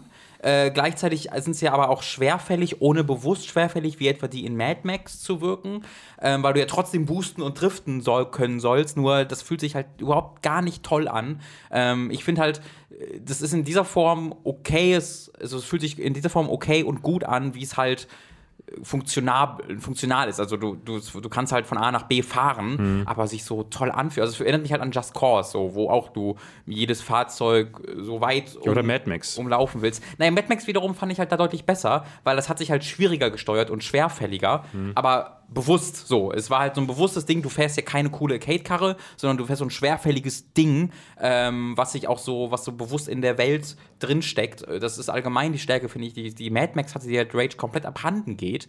Rage, äh, Mad Max bestand ja auch aus drei unterschiedlichen Missionstypen und dann eine riesige Map vollgehauen davon. Aber Mad Max hatte ein unglaubliches, starkes Gefühl für die Welt. Mit seinen Sandstürmen, mit seinen NPCs, die du getroffen hast, ähm, mit seinem Grafikstil. Das hat eine sehr intensive Atmosphäre aufgebaut. Ich fand auch die Automatches, also äh, ich, ich, ich, ich erinnere mich, dass ich in Mad Max sehr viel lieber diese Autokämpfe hatte. Und ähm, hier habe ich mich sogar eine Zeit lang gefragt, gab es zum Beispiel dieses, also das, was ich ganz grauenerregend finde, ist das Lock-on-System des Autos. Also du kannst ja äh, Gegner äh, mit so einem so, so ein Autolock und der springt völlig wahllos hin und her. Es ist zum Teil unmöglich, äh, dezidiert zu sagen, ich möchte jetzt diesen Gegner erschießen in diesem Auto ähm, so dass ich da irgendwann drauf verzichtet habe, an allem vorbeigefahren bin und das macht es dann wirklich blödsinnig. Also warum anbieten, wenn du es so verkackst, dass ich das dann nicht mehr spielen Das möchte? war auch so ein bisschen mein Ding. Ich bin so durch die Welt gefahren und am Anfang noch einfach mal so erkundet und dann, ah, hier ist so ein Camp und da ist sowas.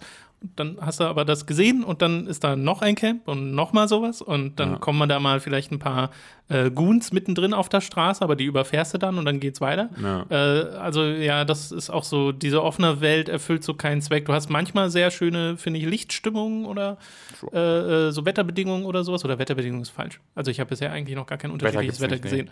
Äh, aber ich meine einfach so die Atmosphäre mit den Panoramen, die du siehst, wenn du irgendwie im Sumpf bist oder eben diese Space Station vor dir hast und äh, da, da äh, die Sonne dir entgegenscheint, das sieht halt sehr schick aus.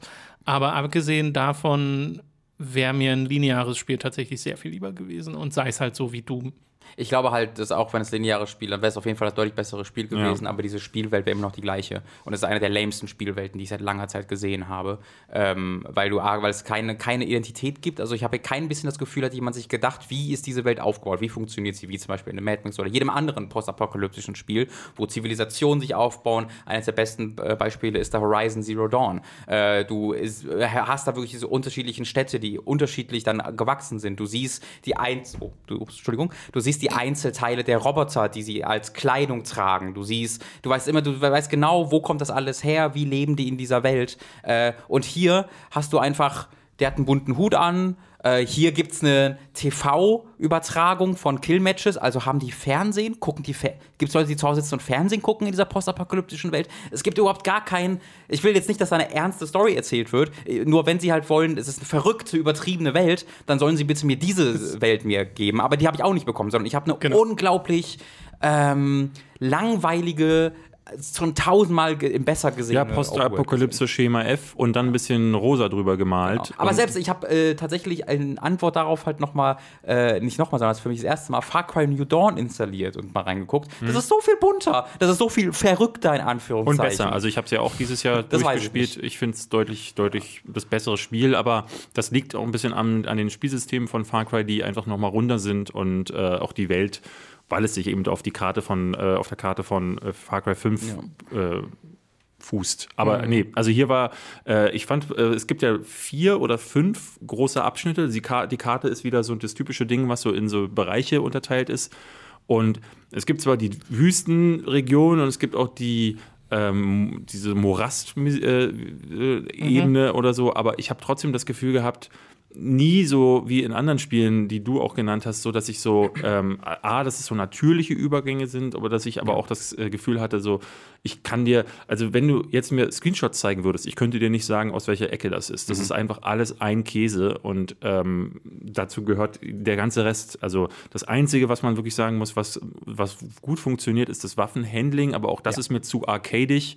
Ähm, das funktioniert für mich, für mich in anderen Spielen habe ich da es ist einfach mehr Wumms dahinter, wenn ich in Far Cry Leute erschieße, als hier, wo Oh, da alles würde so. ich widersprechen. Weil gerade in New Dawn hast du ja dieses äh, Bullet Sponge-Ding, wo du ein Rollenspiel Ich glaube, das ist so ein, das ist, das ist wirklich eine Geschmackssache. Für Ja, mich klar. ist, also ich sage nicht, dass es schlecht ist. Ich finde das auch, ne, ich merke, was es für Vorteile hat und ich finde das auch super, wie schnell das geht und was du für, ne, es gibt da so eine Stomp-Attacke, wo du auf den Boden springst, das schleudert die Leute hoch und wenn du möchtest, kannst du dann so richtig Juggle, eine Juggle-Kombo eine halbe machen und also ich glaube, dass da Leute, die fähig sind und gewillt sind, sich ein bisschen mit den Fähigkeiten auseinanderzusetzen, sehr geile Scheiße machen können.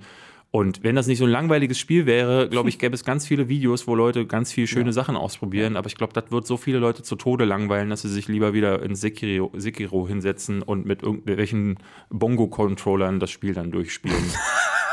Alter, wo, wo endet dieser Satz? Ja, stimmt. Das machen bestimmt Ja, ich finde es sehr schade, ehrlich gesagt, weil ich habe mich sehr gefreut auf dieses Spiel und ich habe eigentlich auch noch vor, es weiterzuspielen, weil mir eben das Handling so viel Spaß macht und ich halt mag, dass ich in der Shotgun so Fähigkeiten quasi geslottet habe, die dann dafür sorgen, dass der nächste Melee-Schlag äh, äh, eher ein Crit wird und ich dann eben sehr dazu motiviert bin, sehr nah ranzugehen an die Gegner und das dann mit dem äh, äh, Slide oder diesem leichten Warp, der in dem äh, Machtstoß da steckt, zu machen. Das macht schon Spaß.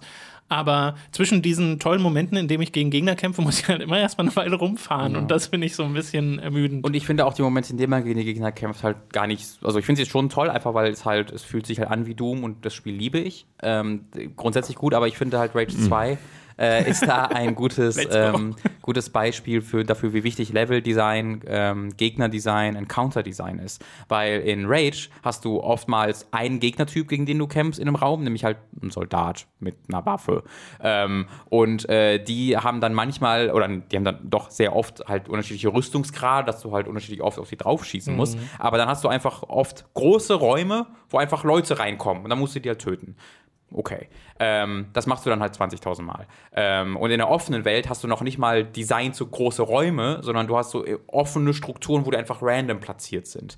Ähm, wenn du das halt mit einem Doom vergleichst, wo du in jedem ich weiß, dass wir da unterschiedlicher Meinung sind, wenn du das mit dem Doom vergleichst, wo du halt in jedem Raum ähm, wirklich die Leute sich überlegt haben, wo platzieren wir welchen Gegner, äh, wie können wir diese Kämpfe, die, un, die äh, unmittelbar identisch sind, du machst immer das Gleiche, wie können wir hier Abwechslung generieren, indem wir unterschiedliche Gegner unterschiedlich mixen und äh, dann auch noch das Leveldesign da relevant werden lassen. Bestimmte Gegner können gut äh, im Level rumspringen zum Beispiel, andere sind sehr langsam und stehen rum. Ähm, das alles hat überhaupt gar keine Relevanz in, in, in Rage, zumindest zumindest von dem, was ich davon gespielt habe, sondern ja, du schießt halt auf die Gegner und dann sind sie tot. Ich würde es halt gar nicht mit Doom vergleichen, ich würde es mit Rage 1 vergleichen. Ja, kann ich Weil da Das ich- ist das das Encounter-Design ist so eine der Pluspunkte von diesem Spiel und Rage 1 hat schon viele Fehler, Ja. aber es macht eben auch ein paar Sachen richtig gut und äh, Level- und Encounter-Design würde ich dazu zählen. Damals war ja sehr beliebt, wie diese kleinen äh, ich weiß jetzt nicht, wie die heißen, aber diese, diese Typen, die so an die Wände hüpfen Ah, und teilweise sich äh, irgendwo entlang schwingen, äh, dass die halt sehr dynamisch wirken äh, und das geht Rage 2 ein bisschen verloren. Ja. Was sehr schade. Ja. Nun gut. Äh, machen wir weiter mit einem Spiel, das David gespielt hat, nämlich Shakedown Hawaii. Was ist denn Shakedown Hawaii, David? Das ist, kommt von V-Blank. Die haben vorher Retro City Rampage gemacht, falls ihr das noch kennt. Die so ein, ja, so gefühlt so eine Mischung aus Parodie und GTA wären sie auch gern gewesen. Es war ganz nett. Also ich habe das nie, ähm, das war nie so der Titel, wo ich dachte so, ah, das ist es jetzt, das neue Ja, ja, GTA, sondern es war nicht mehr als ein bisschen herumfahren, ein bisschen Chaos stiften. Mit so ganz viele Retro-Anspielungen, Genau. Metal Gear Solid und Co. drin gewesen. Und das war gerade die Beschreibung von Shakedown Hawaii. ähm, das Okay. im Grunde dasselbe nochmal macht, äh, in, ich, wie ich finde, deutlich schönerer Grafik nochmal. Also das ist Die für mich. Zwischensequenzen sind extrem beeindruckend, die man, die ich immer mal wieder gesehen habe davon. Ja, das sind so handgezeichnete Dinge, die gefallen mir gar nicht so gut. Also ich höre die. ich hör, ich Okay. hör immer wieder, was die Leute darüber sagen, aber ich finde gar nicht, dass die Charaktere da so schön gezeichnet aussehen. Äh, den Pixel-Look wiederum finde ich brillant. Also das ist total toll, dieses Hawaii, äh, diese Insel, auf der sie da sind, zu sehen. Also ist das auch wieder Top-Down? Es ist top-down, ne? genau, und ähm, aber sehr viel bunter und ähm, sehr viel abgefahrener. Du hast dann äh, Punker, die dann so mit kleinen roten Ja. Irokesen da rumlaufen und an der Seite stehen und Bubblegum-Schuhen und dann siehst du dann, wie das Bläschen platzt und so. Also es ist für mich auch so einer, äh, wir hatten neulich über Katana Zero gesprochen, wie schön Mhm. die Animationen trotz des Pixel-Looks sind. Äh, die sind nicht ganz so detailliert hier, weil die Charaktere nicht so detailliert sind, aber es gefällt mir trotzdem wahnsinnig gut. Du spielst äh, so einen heruntergekommenen CEO einer Firma, der äh, jahrelang ähm, am Strand gelegen hat, um sich da zu besaufen und dann feststellt, dass seine Firma langsam für die Hunde gegangen ist. Ja, kenne ich. Und jetzt, äh, und jetzt muss er dafür sorgen, dass das ähm, rückgängig gemacht wird. Und du machst im Grunde nichts anderes, als durch diese Stadt zu laufen und zu fahren. Ähm, die Fahrphysik wird dein großer äh, Albtraum sein, weil es ist wirklich so, ähm, du drehst auch on the spot, wenn du dich umdrehst, dann passiert da gar nichts. Also keine, es gibt keine Fliehkräfte oder sonstige Kinetik oder Physik. Es ist alles, ähm, das fand ich sehr enttäuschend, wie sich das spielte. Ähm, ansonsten ballerst du durch, diese- durch diese Stadt, ähm, dann kommt mal Polizei, dann ballerst du die weg und dann passiert auch nicht viel. Also es gibt in dieser Spielwelt generell nicht viel zu tun, außer den Hauptmissionen zu folgen. Die sind drollig. Also ne, dann kommst du irgendwie du kommst zu, deinen Geschäftsführern der einzelnen äh, Läden, die du so schon hattest. Zum Beispiel hast du einen Getränkehersteller äh, Hersteller irgendwann, aber die sind pleite gegangen, wie alles Mögliche. Und ähm, weil es auch eine Satire ist, also eine, eine, eine Sa- Mediensatire, aber vor allen Dingen so Kommerzkritik sein möchte, zwar sehr plump, aber ne, es funktioniert ganz gut, auch mit dem Writing, ist es dann so, er kommt dann rein und sagt, was, äh, was ist das denn hier? Ähm, was ist denn mit der Cola? Er hat aber vorher einen Werbespot im Fernsehen gesehen. Sitzt, ganz häufig vom Fernsehen, seppt so und ähm, hat halt gesehen, dass andere viel Geld mit Virtual Reality machen, was er nicht versteht. Also er versteht Videospiele auch nicht. Dann geht er halt zu seinen Leuten, mit denen er so äh, äh, eine Arcade-Halle gemacht hat und die sagen, ja, das, Virtual Reality ist das große Ding. Dann versucht er das, dann fährt er irgendwo hin, verprügelt äh, den Besitzer einer anderen Virtual Reality-Firma äh, klaut die Technik, dann setzen sie das wieder in den Sand, dann sagt der Typ, ja, Augmented Reality ist jetzt der nächste sehr gut an.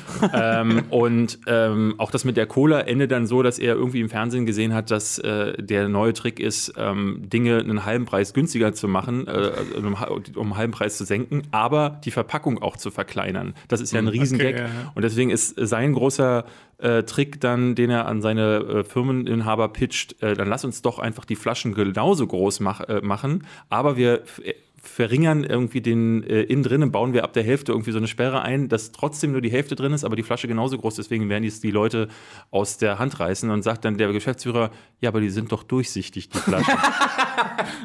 und ähm, also der ist total Banane, Ja, ja. Ne? also äh, die Geschäftspraktiken, die er macht, sind alle dubious und ähm, es ist drollig, sich durch diese Mission zu, äh, zu spielen. Aber äh, in dieser Spielwelt gibt es außerhalb dieser, dieser Missionen, ne, die sich auch immer darauf beziehen, dass du halt losfährst, dann musst du mal irgendwo hier die, ähm, die Briefkästen zerdeppern oder ähm, bist in so einer TV-Show, auch die so ein bisschen an dieses Mutant Bash TV aus Rage erinnert, wo du dann ähm, gegen jemanden antreten musst und damit machst du dann wieder Kohle. Und dann kaufst du in, wie in so einem Manager-Ding langsam äh, Gebäude auf Hawaii. Also du kannst immer mehr Gebäude und dadurch wird dein Revenue Stream, äh, das soll so ein bisschen Wirtschaftssystem. Kannst du die aufrüsten, diese Gebäude? Schöner machen? Nee. Oh. So, und deswegen, es gibt, äh, dieses Wirtschaftssystem ist im Grunde keines, weil du kaufst halt einfach mit dem Geld, was du einnimmst, neue Gebäude, dadurch machst du mehr Geld und kaufst mehr Gebäude. Punkt. Das, das war's. Also Okay. das ist halt wirklich. Ähm, Rudimentär. es ist halt ein Spiel, was nett aussieht, was man mal spielen kann, wenn man auf so einen GTA-Klon gehofft hat, aber anders als in GTA hat es, also selbst in GTA 1 oder 2 hattest du meiner Ansicht nach mehr Möglichkeiten, es gab mehr Zerstörungsmöglichkeiten, es hat mehr Okay. Wumms gehabt, alles zu zerdeppern, äh, als in diesem Spiel. Ähm, ich fand es trotzdem nett, ich finde es aber für, dafür, dass es eigentlich wirklich nicht super luftleer ist, ist es, ich glaube, ich habe 20 Euro gezahlt. Das Gibt es gerade auch wieder für 10 bei äh, Epic Store. dann kann man aber zugreifen. Ich mochte einfach den Stil und ich finde, für so einmal in der Bahn sitzen, drei Missionen machen und mal kurz lachen über die äh, Dialoge, das kann man auf jeden Fall machen. Hast du dann auf der Switch gespielt? Ne? auf der Switch. Das, das würde ich bei ähm, dem GTA-Vergleich halt auch erwähnen, dass ähm, die Story und die Präsentation der Story dafür in dem GTA 1 halt sehr viel Ja, ja. zurückgefahrener war. Also ich glaube, der Fokus liegt hier tatsächlich auch auf dem Punkt. Ähm, ich habe selbst halt noch nicht gespielt, ähm, aber das klingt eigentlich alles so genau wie das, was ich mir erwartet habe. Ähm, ich freue mich da sehr drauf, da mal reinzugucken. Guck das mal. Ja. Okay, wir machen weiter mit einem Spiel, bei dem ich weiß, dass Robin es durchgespielt hat und ich weiß nicht, wie weit du bist, David, nämlich A Plague Tale Innocence. Das im letzten Ich habe es extra für den, ich wollte es mir aufheben, nach, für, nach Rage, habe es jetzt für den Podcast angefangen und bereue das so ein bisschen, weil ich hätte das gerne am Stück durchgespielt. Das Ähm, ist, ist zu lang dafür. ja, ich hatte jetzt, ich hatte bei Steam irgendwie gelesen, so in acht Stunden bist du durch, aber das ist nicht, Nee. das ist nicht Also korrekt. eher doppelte. Ja, so. Äh, und äh, vielleicht habe ich mich auch zu blöde angestellt, aber ich habe auch jeden Moment irgendwie aufgesaugt und habe auch ein bisschen länger gebraucht, habe auch ein bisschen auf Achievements gespielt. Wenn da jetzt nicht mehr viel passiert, dann ist es für mich auf dem besten Weg, das beste Spiel des Jahres oder eins der besten Spiele des Jahres zu werden. Ich bin, äh, die ersten drei Kapitel sind so das Beste, was ich seit Jahren gesehen habe, als Einstieg, wie ich finde. Es hat mich total fasziniert, ähm, wie sie, äh, na, ohne das, ne, die, das mit den Ratten, das kennt man ja schon, den Twist. Und das passiert aber erst in der dritten Mission. Und schon in die ersten beiden sind ganz brillant inszeniert, äh, großartige Atmosphäre. Ich bin jetzt in der siebten Mission und äh, merke, dass das Pacing deutlich nach unten geht, ähm, weil du mehr unterwegs bist und weniger so Story-Situationen passieren und die Atmosphäre, die am Anfang aufgebaut wird, die kennst du dann irgendwann. Aber bis dahin finde ich das unfassbar gut. Vielleicht nochmal kurz für die, die es nicht wissen, erklären, was ist? Ein Third-Person? Es ist Action-Adventure? eine, Mischung aus Narrative Game, Stealth Game ähm, und Puzzlespiel. So, so ein Narrative Stealth Puzzlespiel. Ähm, du hast halt einerseits einen großen Fokus eben auf die Erzählung, wo du des Öfteren auch einfach ähm, länger, längeren Zwischensequenzen zuguckst oder durch Umgebungen langsam läufst und auch nur langsam laufen kannst und die erkundest und mit Leuten redest, das gibt es immer mal wieder. Ähm, du hast dann aber einen, einen ganz zentralen Teil des Spiels, wo du ähm, mit Stealth äh, beschäftigt bist, also dich duckend vor Wachen der Inquisition wegduckst. Genau, kannst du Ähm, das Setting nochmal beschreiben? Du bist, äh, es, es ist 13. Jahrhundert, nee, 14. Jahrhundert ist es, glaube ich, ähm, zu Zeiten der, wo die Pest umgeht. Hier wird sie der Biss genannt. Ähm, es ist halt eine, ähm, ein bisschen eine Fantasy-Version äh, der Pest, wo die quasi ähm, symbolisiert wird durch diese Rattenschwärme. Du hast, äh, du triffst immer wieder auf Millionen von Ratten, die äh, in der Spielwelt herumschwirren und musst denen halt ausweichen und entkommen äh, oder sie irgendwie nutzen, um halt Gegner zu überlisten und umzubringen. Ähm, denn diese Ratten können nicht äh, ja, zu Licht, also können nicht mit Licht äh, in Kontakt kommen. Deswegen sind das dann immer die sicheren Haben Angst vor Hafen. Licht. Das war, ich weiß nicht, warum ich so eine Schwierigkeit mit dieser Formulierung hatte. Ähm, die haben Angst vor dich, das ist korrekt. Äh, und deswegen ähm, hast du dann äh, sehr, sehr schnell sehr viele Situationen, ähm, wo halt beides kombiniert wird. Wo du halt einerseits die Inquisition hast, die irgendwie durchschleicht, andererseits alles voller Ratten. Und dann musst du das auf geschickte Art und Weise irgendwie äh, kombinieren. Ähm, und was ich sehr mochte an dem Spiel, ich bin, ich hab's halt wirklich, ich bin sehr begeistert tatsächlich auch. Ähm, ich glaube sogar, das wird zum Ende sogar wieder nochmal besser äh, als der Anfang. Ich hatte auch so ein bisschen, es geht dann wieder so runter, was ich auch gar nicht so schlimm finde. Es lässt mhm. so ein bisschen so eine Atempause, aber dann geht es auch wieder ordentlich zur Sache. Ähm, was ich sehr, sehr gerne mag an diesem Spiel ist, dass es dir in seiner extremen Linearität dann doch überraschend viel Möglichkeiten lässt. Ähm, und das wird mit zunehmender Spielzeit immer mehr. Also bis zum letzten Kapitel, bis zur letzten Mission, inklusive der letzten Mission, bekommst du neue Fähigkeiten und neue mhm. Möglichkeiten, mit der Spielwelt zu interagieren und mit diesen, ähm, ja, mit diesen Bedrohungen klarzukommen. Und so verändert sich das. Ich werde nicht genauer auf, aufgehen, wie sich das verändert, aber es verändert sich tatsächlich ein bisschen, wie du mit der Spielwelt interagierst. Ähm, und ähm, das, das mochte ich wirklich sehr. Äh, es ist ein brillantes Beispiel dafür, wie du mit ganz wenigen grundsätzlichen Spielmechaniken, ja. du kannst dich halt ducken und du kannst mit einer Schleuder schießen. Das ist alles, was du machst wie du da 15 Stunden lang trotzdem dauerhaft abwechslungsreiche Szenarien mit ja, ja. allein durch Kontextualisierung. Das ist wirklich brillant. Ich hatte äh, ganz viele Reviews gelesen, die ähm, die unterschiedlichsten Dinge sagten. Ähm, aber was ich gar nicht verstanden habe, dass Leute sagten, das ist ihnen zu bland von der Spielmechanik her. Also, dass ihnen das, äh, das sei eine weniger Spiel als Walking Simulator, was ich total das, abstrus das finde.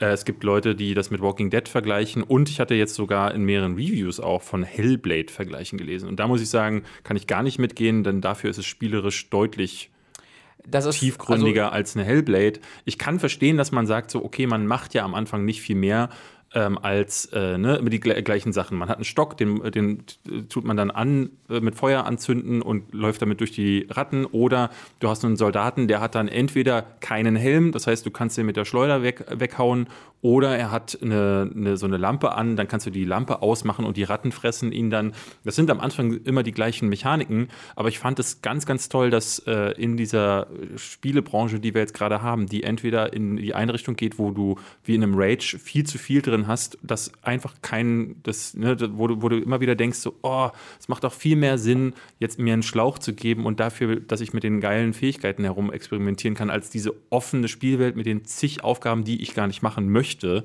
Und hier hast du ein Spiel, was sich konzentriert auf die Verbindung von Schwester und Bruder, ähm, auf die ganz klar, ne, sie haben diese, drei, vier Fähigkeiten, die werden, wie du sagst, am Ende noch ausgebaut, aber es ist, das ist die Spielmechanik. Also es werden, es werden wirklich viel mehr Fähigkeiten. Ja, aber das ist die Spielmechanik, ne, diese Schleichmechanik ja. und ein bisschen mit diesen Ratten und das mit den Ratten ist eine frische Idee. Ähm, es ist, macht mir richtig Spaß, äh, wie sie damit auch mit, äh, mit äh, es ist kein Horrorspiel, aber es macht Atmosphäre, es mhm. krabbelt einem so ein bisschen den Rücken hoch und ähm, das Sounddesign ist brillant. Ich finde die Sprecher äh, äh, im Englischen vor allen Dingen finde ich fantastisch. Die Musik von Oliver Deriver, der hat letztes Jahr auch Vampire gemacht oder auch Remember Me oder dieses Memories Retold. Ich liebe Oliver Deriver und ähm, der macht das wieder richtig toll. Mal was sehr anderes, als man sonst. Ja, äh, und es ist grafisch auch toll. Ich mag, wie die Figuren sich verhalten, wie sie geschrieben sind. Gerade wenn ich jetzt ich, ne, Game of Thrones, das andere mit Mittelalter, was man gerade gucken kann, äh, und wie sich Figuren da zum Teil verhalten, fand ich einfach schön. Und der Vergleich drängt sich irgendwie auf, weil die Ästhetik eine sehr ähnliche ja, genau. ist. Du hast halt dieses real, realistische Mittelalter in Anführungszeichen, ja. aber mit einem Fantasy-Faktor, der ist aber nicht ins ja. High Fantasy. Und es gab mehrere Situationen, wo dieser Vergleich kam, ohne es, es war einfach so, dass ich Situationen hatte, wo ich dachte, das mag ich, wie die Figur sich gerade verhält. Ja. So reagiert ja. sie. Das ist die Nachwirkung, die eine Situation vorher hatte. Und das sind so Sachen, die mir in Game of Thrones gerade voll abgegangen sind, ohne jetzt in diese Richtung mhm. gehen zu wollen. Aber ähm, das war einfach tolles, ist tolles Writing auch Wirklich? in diesem Spiel. Ja. Ähm, deswegen habe ich ich verstehe, wie gesagt, dass man sagen kann, das ist mir zu wenig Spiel, aber wenn das nicht, bedeutet, dass du noch eine Deckungsmechanik brauchst und dass ja, du dann noch also ein, ein Level-Up-System brauchst, es ist alles Unfug. Das, was zu wenig macht, Spiel klingt ja. für mich nach, ich kann nicht mit einer MG auf Leute ballern. Ja. Weil das Ding ist nicht ein weniger Spiel als Uncharted, ganz im Gegenteil. Du hast hier deutlich komplexere Rätsel, die halt mehr an altes an, äh, Tomb Raider erinnern, ähm, als an Uncharted. Also ich finde, da muss man wirklich ähm, äh, sich selbst klar machen, das ist halt kein Shooter, ja, aber es gibt mehr, mehr, zum Glück ja noch mehr Möglichkeiten der Interaktivität. Ja. Ja. Ähm, ich würde auch beim Writing äh, so als eines der, es ist kein konkretes Beispiel, aber was mir so aufgefallen ist, du hast halt so Sachen wie, ne, du hast halt eine alte Schwester mit ihrem jungen Bruder. Ähm, eine ältere Schwester mit ihrem jüngeren Bruder, die durch die Gegend läuft. Und ähm, da hast du halt so Sachen, die du dir schon vorher denken kannst. Du willst, ah, hier wird irgendwann bestimmt Streitereien geben zwischen den beiden. Genau. Und ähm, ganz klassischerweise kannst du dir dann so vorstellen, wie dann der irgendwas sagt und dann sagt sie irgendwas Böses und dann hassen sie sich irgendwie. Und er ist, ah, er ist dann, bockig, weil er halt so ein kleiner Junge ist. ja, ja, genau. Was dieses Spiel aber nie macht, ist diesen einen Schritt zu viel. Ja. Sondern es wirkt immer realistisch. Also wenn die sich mal dann anbocken und kurz auch so, sie sagt irgendwas Doofes und er ist dann, oh, du, du Arsch, sagt er so nie, aber rennt dann irgendwie weg oder so, dann ist es nicht so, dass das so für die nächsten zwei Stunden so ist, als ob äh, sie sich irgendwie gegenseitig verprügelt hätten, sondern diese Liebe zwischen den beiden ist dann trotzdem noch da und dann reden die halt drüber oder reden nicht darüber und das ist dann halt akzeptiert. Ich finde gar nicht, und das macht das Spiel auch sehr clever, äh, es gibt ja gar keine Liebe. Also ganz am Anfang wird ja quasi äh, geset-upt, dass die beiden sich gar nicht wirklich kannten, weil Mhm. er ganz heu- lange ähm, krank war und äh, die Schwester mit ihm nicht viel zu tun hatte. Dadurch lernen die sich auf dieser Reise stimmt, ja. lieben. Und äh, das finde ich ganz toll gemacht. Es gibt eine Situation, die kommt so in der vierten, Miss- äh, im vierten Level, da erfährt die Schwester etwas, ähm, weshalb sie den Jungen dann wegstößt. Mhm. So, ne? sie, ist, sie ist aufgeregt, aufgebracht und äh, als der Junge ihre Hand nehmen will, was er die ganze Zeit Mhm. macht, sagt sie, nein, geh weg. Und daraufhin wollen sie dann weiter und sie will die, die Hand des Jungen wieder nehmen, so wie das bei Eltern ja ganz häufig ist, die im Stress ihre Kinder äh, anschreien und dann sagt er, nee, möchte ich jetzt nicht. Immer so, no, das fand Genau. ich. das Und die nächste cute. Situation, also es geht, geht eine ganze Weile so, und die nächste Situation, in der sie wieder zusammenkommen, ist, weil der Junge Angst hat. Es wird wieder eine Schreckenssituation aufgemacht und er muss ihre Hand nehmen. Ähm, und ne, das ist so ein ganz natürliches Genau. Also, Zusammenschweißen. es so. gibt keinen großen Nee. Gespräch darüber. Nee, eben. sagen, ah, es also, tut mir so leid. so in Game of Thrones würden Tyrion und Jamie sich zusammensetzen und darüber reden. Ähm, aber hier passiert was Sehr ganz. Natürliches. Und das ähm, finde ich ganz großartig. Da sitzen, äh, da, da, also das ist, ach, ich liebe dieses Spiel. Also wirklich, ich finde das total toll. Ich, ich fühle mich so verbunden mit dir, weil Ja. wir wieder ein Spiel gemeinsam mögen. Das Ja, passiert, ja. Das passiert Du warst- äh, immer öfter in den letzten Jahren. Wir kommen uns näher, lieber David. Äh, Lass das, nee, das, das, das wollen wir nicht auf einreißen vielen lassen. Ebenen. Ähm, ich habe, äh, ich spiele, äh, was ich auch mal konkret empfehlen möchte, ist mit dem französischen ähm, Originalton, habe ich mal ausprobiert. Der ist ebenfalls hervorragend, ähm, macht sehr viel Freude da. Sind das Franzosen? Das sind französische Entwickler, Ah. französische Publisher, ähm, äh, alles komplett französisch. Ähm, du hast tatsächlich auch zum Beispiel, der Writer ist halt jemand, der an der ersten Episode von Life is Strange mitgearbeitet hat, was so dann Ah, okay. äh, irgendwie Sinn ergibt tatsächlich. Ähm, es gibt, wenn ich mal auf Kritikpunkte gehen möchte, gibt es nur wenig, was ich habe. Ähm, einer Kritikpunkt ist, dass es so in zwei, drei Situationen zu silly wird, wo es sich dann nicht ganz traut, die etwas zurückgefahrene, äh, in Teilen Spielmechanik auszunutzen, sondern zu sagen, das habe ich auch im Stream als Beispiel genannt, ganz am Anfang, jetzt hast du hier einen Bossfight. Und dieser erste Bossfight in der zweiten Kapitel, wo du gegen einen ähm, Bürger in Ritterrüstung kämpfst und dann wie in einem Dark Souls dodgen musst, wenn er angreift, sodass seine Waffe in dem Boden stecken bleibt und du dann mit deiner Schleuder hinter ihn musst und so Halterungen der Rüstung wegschießen musst, das wirkt extrem dumm. dumm. Das passte für mich so gar nicht in diese dann doch sehr echt wirkende Spielwelt. Und das gibt's im Spiel vielleicht zweimal, vielleicht dreimal, vielleicht viermal. Ich kann es auf jeden Fall an einer Hand abzählen. Ähm, äh, das ist dann ein bisschen schade, aber das ist Kritik auf sehr, sehr hohem Niveau. Ich auch. Äh, ich glaube, es wird auch ähm, ein paar Leute, also ich bin gespannt, was du, was ihr beide dann zu, zu, zu dem, dem Ende sagt oder, oder was, was so zum Ende hin passiert. Ähm, da wird es auch ein paar Diskussionen, glaube ich, geben, aber mir hat das wirklich durchgehend hervorragend gefallen. Es ist grafisch unglaublich beeindruckend. Ja. Das ist ein Spiel, ich habe nochmal nachgeguckt, wirklich, es wurde tatsächlich von 45 Leuten in zweieinhalb Jahren mit einer eigenen Engine entwickelt. Äh, und dass das von 45 Leuten entwickelt wird, ist unglaublich endlos beeindruckend. Ähm, das sieht, äh, also du hast halt bei den Animationen und bei den, ähm, bei den Cha Charakteren siehst du halt, dass das Budget da nicht so ist, aber in den Umgebungen sieht es aus wie ein AAA-Spiel, unglaublich beeindruckend. Und da haut es auch bis zum Ende hin immer, immer neue Sachen raus, immer neue Sachen, es geht immer vorwärts. Du kommst auch zu alten Gegnern, aber die sind dann anders. Also es ist wirklich, wirklich toll. Äh, ich würde David in allem zustimmen, ist für mich bisher auch die größte Überraschung des Jahres und wahrscheinlich bisher mein Lieblingsspiel des Jahres. Ich, ich kenne ja nur den kurzen Querschnitt, den wir im Stream gespielt haben. Du hast es ja jetzt durch, deswegen kann ich jetzt äh, dann Ja. mal loslegen. Ähm, aber das bisschen, was ich gesehen habe, fand ich halt auch schon sehr beeindruckend, wie es einfach eine Atmosphäre darstellt, wie es so ein Mix ist aus sehr ähm, methodischem Vorgehen, aus dem Zusammenschweißen der Charaktere, die da zusammen äh, durch müssen, durch diese Rattenschwärme äh, und auch automatisch so diesem also die Art und Weise, wie halt dargestellt wird, was das für eine Welt ist, ne? dass du halt, wenn da ein Soldat kommt, dessen Lampe eben wegschießen musst und dann wird er halt wirklich überrannt von diesen Ratten und so nach und nach weggemümmelt. Eine, Äh, eine das Sache, ist die so du auch sehr schön dark. lernst. Und der Charakter reagiert darauf. Genau, du lernst Ja. die Sache, ähm, vorher wird dir eine Spielmechanik gezeigt ähm, und die adaptierst du auf eine andere Situation. Okay. Äh, es passiert immer wieder, dass so äh, solche Sachen, äh, so, ne, also in Red, äh, Red Dead Redemption würde dann irgendwie noch ein Tutorial aufploppen oder so und das passiert hier nicht, ich finde es deutlich besser. Klar gibt es auch Tutorials, aber Ja. wie du Fähigkeiten dann nutzt und äh, um mit der Spielwelt zu interagieren, äh, finde ich, wird nicht so aufdringlich äh, Okay. dir aufgezeigt. Äh, eine Sache noch, die, weil die im Stream ähm, zum Gespräch kam, ähm, man muss, wir sind auf das Crafting- Crafting-System zu sprechen gekommen, Ja. weil du die unterschiedliche Munition oftmals halt, oder eigentlich immer craften musst, die du für deine, ähm, deine Schleuder benutzt. Und wir haben uns gefragt, warum das der Fall ist. Das wirkt irgendwie komisch, weil Ja, und oftmals was muss ist, wenn man die ja nichts- benutzen. nichts mehr hat? Ja, genau. Also sie machen, sie platzieren halt immer, wenn du was dringend brauchst, platzieren sie immer die nötigen Rezepte direkt dort. Ähm, was es aber vor allen Dingen erlaubt, was ich da zu dem Zeitpunkt noch nicht so wusste, ist, dass es dir ähm, verschiedene Alternativen halt gibt. Ähm, und dass du oftmals äh, die, die genau überlegen kannst, okay, wie kann ich jetzt mit möglichst wenig Ressourcen einfach durch die Nutzung der Umgebung, durch clevere Nutzung der Umgebung, durch dieses Level durchkommen. Aber du hast als Alternative auch so Skills äh, oder, oder Munition, die es viel einfacher machen würden, durchzukommen, die aber wertvolle Ressourcen verbrauchen, die du ansonsten auch zum Upgrade deiner, ähm, deiner Statuswerte benutzen oder deines, deine äh, Inventargröße oder deiner Schleuder nutzen könntest. Und das finde ich wahnsinnig clever, äh, dass da tatsächlich das Spiel dir einfach verschiedene Möglichkeiten gibt, ähm, durch diese Level durchzukommen, dir es quasi einfacher zu machen auf Kosten deiner Ressourcen. Es gab im Stream auch so einen Moment, wo wir Ratten zu einer Stelle locken mussten, die dann einen Soldaten weggegessen Mhm. haben. Und da hatte doch, glaube ich, auch jemand geschrieben, man hätte da auch was anderes anzünden Genau. können, um den zu retten. Ja, man hätte eine Lampe anmachen können und ihn retten können. Äh, und das gibt es auch äh, des Öfteren mal, dass man unterschiedlich Okay. mit, den, Das ist cool. mit den Charakteren interagieren Ja, kann. Ja. schön. Äh, freut mich sehr. Also äh, ich fand das Spiel sah schon vorher sehr interessant aus, aber es war halt immer so das Risiko da, ah, ob das alles so zusammenkommt von einem Team, das man jetzt nicht so richtig kennt, äh, weil man immer so ein bisschen dann die Angst hat, dass die sich verheben. Äh, und dass dem nicht der Fall ist, ist mal sehr, sehr schön zu sehen.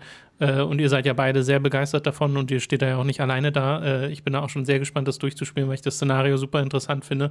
Hat man einfach nicht so oft in der Form, vor allem, dass es dann nicht so ist, dass du irgendwann, hier ist es dein Schild und Schwert und jetzt machst du alle platt. Genau. Sondern, nee, du bist halt da eine, äh, äh, ein junges Mädchen mit ihrem kleinen Bruder äh, und das ist eben eine, eine taffe Zeit, die die beiden da durchmachen müssen. Hat dir denn, du hast gesagt, beim Ende werden Leute diskutieren, hat es dir denn gefallen? Mir hat super gefallen. Okay. Äh, also nicht perfekt, aber gerade man dachte mir so auch so wieder, äh, es wird ab und zu ein bisschen zu silly für mich, Ja. ein bisschen zu übertrieben. Ähm, aber ähm, also dann gibt es halt Teilaspekte vom Ende, die ich nicht so gerne mag. Äh, aber insgesamt als Gesamterfahrung inklusive des Endes fand ich es hervorragend. Sehr schön. Wir haben noch ein Spiel auf der Liste äh, und zwar ein Spiel namens Dark Devotion, das so ein 2D-Titel ist, der so ein bisschen Richtung Dark Souls geht. Den hat David gespielt. Wie findest du denn Dark Devotion? Dark Devotion ist tatsächlich, also ne, das sieht in den Trailern aus, als wäre es sowas wie Salt and Sanctuary. Das kennt ihr bestimmt noch. Das ist äh, auch so ein 2D Dark Souls. Ich fand jetzt, dass es sich eher wie ein langsames Dead Cells spielt. Also Oh. ähm, Okay. ja, auch von ein paar Mechaniken. Also es äh, ist so dieses typische Ding, ne? du bist alleine unterwegs in so einer Welt, die sehr, ein sehr gotisches Design hat. Ähm, das Design ist tatsächlich sehr schick. Also wenn man sich den Trailer anguckt, äh, glaube ich, gibt es ganz schnell Leute, die sagen, oh ja, das möchte ich mal probieren. Ähm, es macht aber so ein paar Sachen, die, die ich ganz interessant fand so, und deswegen mal drüber sprechen wollte. Ich habe es auch noch nicht durchgespielt. Es ist ein recht, äh, da hast du eine Weile dran zu sitzen und es ist auch recht schwer. Unter anderem, weil du hier alle Items verlierst, wenn du stirbst. Und äh, ich hatte bei Steam ganz Also am Anfang. Roguelite? Ist das so? Ja, so, ein bisschen. Also äh, ich hatte im Online so gelesen, die, wo Leute sagten, was ist das denn? Das kann doch nicht sein. Ich laufe da durch und dann verliere ich meinen Spielvorschritt. Weil sie aber, glaube ich, einfach denken, ne, dass, also, oder nicht verstehen können, dass nicht jedes Souls-like auch ein Souls-like sein muss. und sich dann halt auch genau so spielt. Hier ist es nicht so, dass du deine, äh, diese, dass du Attribute oder so verlierst, sondern dann sind halt die Waffen weg. Ähm, aber ähm, was, es ist ein bisschen so wie in Dead Cells, wo du, habt ihr es beide schon gespielt? Ja. Da ist es, Devotion nicht. Dead Cells. Dead Cells. Dead Cells, ja, ja. Ja, da ist es ja so, dass du, wenn du neue Waffen freischaltest, dass die dann irgendwann zu deinem Pool dazukommen, also aus dem du dann am Anfang wählst. Und ähm, die bekommst du hier nur, also du kannst auf einem Run Waffen finden, die verlierst du aber. Ähm, oder nicht alle, aber die meisten davon verlierst du. Äh, Die Bo- Bosswaffen, und das sind die tatsächlich die sehr mächtigen, die wandern direkt in deinen Pool. Und dadurch wird das Spiel Okay. dann sehr anders, oftmals deutlich einfacher ähm, und du hast eine deutlich größere Bandbreite an Dingen, die du machen kannst. Und ähm, was ich sehr clever finde, ist, dass sie dadurch so ein, so ein Need erschaffen, wo du die Bosse angehen musst. Es ist ja ganz häufig so, dass man in diesen anderen Spielen sich immer so ein bisschen um, so mache ich es immer, dass ich immer denke, ah, ich mache mal den Raum noch und äh, ich gehe eigentlich, eigentlich will ich lieber um den Boss herumgehen und guck mal, ob ich vielleicht später zu dem komme. Aber hier gibt es kein später, weil du wirst sonst nicht stärker. Du kannst zwar aufleveln, aber äh, die Waffen sind die, die den Unterschied machen, äh, größtenteils. Ähm, und das finde ich ganz gut. Das macht Spaß, weil diese Waffen auch äh, tatsächlich richtig toll werden und sehr episch aussehen. Weil es ist wirklich so, du kämpfst gegen so einen riesigen Ritter mit einem Megaschwert und das fällt dann hin. Also er äh, wird zu Staub und dieses Schwert fällt zu Boden. Du nimmst es dann auf und rennst dann selber mit diesem Schwert rum. Das ist eine schöne Sache. Ähm, ein anderes System, was ich auch, was ich auch gar nicht schlecht finde, ist, ähm, du hast zwei Lebenspunkte und zwei Armorpunkte von Anfang an. Und ähm, wenn du einen Schlag abbekommst, geht erstmal ein Armorpunkt weg, dann noch ein Armorpunkt, dann ein Lebenspunkt und dann bist du tot. Ja. Ähm, aber jeder Schlag macht halt immer einen Punkt. Das heißt, wenn am Ende äh, sich ein Bossgegner äh, äh, verprügelt dann, und, du, und er trifft dich, dann ist ein Punkt weg. Da, da, dadurch ist es nie so wie in den anderen, in den Souls-Likes, wo du dann antizipieren musst, ah, macht er jetzt 400 Schaden und ich habe dann noch Ja. 10 Leben. Also oder die können dich jetzt nicht one-hitten. Nee, die können dich nicht one-hitten, sondern sie müssen sich erst da durchboxen Ja. und du kannst es dann später auch. Und es gibt, es ist, das Spiel hat ein großes Blessing-System, also du kannst mit Auren arbeiten, die auch viel ausmachen. Und dadurch ist es sehr anders, sehr vielseitig. Ähm, es ist aber auch sehr langsam. Also du bewegst dich langsamer, du schlägst langsamer. Ähm, außer in den Bosskämpfen sind auch alle Kämpfe sehr langsam. Also es ist generell kann man dieses Spiel als eben Dead Cells in sehr langsam beschreiben, weswegen ich verstehen kann, dass es hat bei Steam zum Beispiel auch sehr viele negative Stimmen.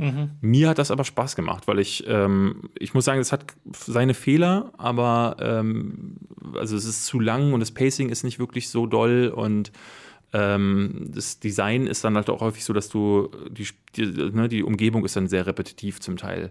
Habe ich das vielleicht verpasst, ob, ob das zufallsgeneriert ist? Hast du schon gesagt? Nee, es ist glaube ich nicht, äh, das, nee, zu, zufallsgeneriert ist es nicht. Okay, okay. Nee, das nee, ist immer der definitiv, zentrale Teil. der definitiv. Also wenn du jetzt bei einem Boss stirbst, musst du trotzdem nochmal das Level Ja. bis dahin spielen. Ja, ja, ja. Okay. Gibt es da groß Checkpoints dazwischen? Oder? Ja. Okay. Okay. Also das ist, es ist äh, in, an sich ist das sehr fair, wie ich finde. Okay, Ähm, also ja. es ist ein Spiel, wo du, wo du, ähm, ne, also wo ich auch dachte am Anfang, ähm, äh, zum Beispiel die ersten Bosse habe ich zum Beispiel First Try gelegt. Ähm, aber es kann dich auch ganz schön quälen, das Spiel. Also es wirkt am Anfang einfacher, dann wird es plötzlich dann so, wo du merkst, so, ah, Wand und dann mit den ersten Bosswaffen äh, kommst du dann sehr viel weiter. Also ich, mo ich mochte das. Ähm, es ist, ich, ich habe so ein bisschen langsam die Nase voll von 2D Souls-like-Titeln. Hast du nicht in einem der letzten Podcasts auch so ein 2D-Ding Äh, erwähnt? ja.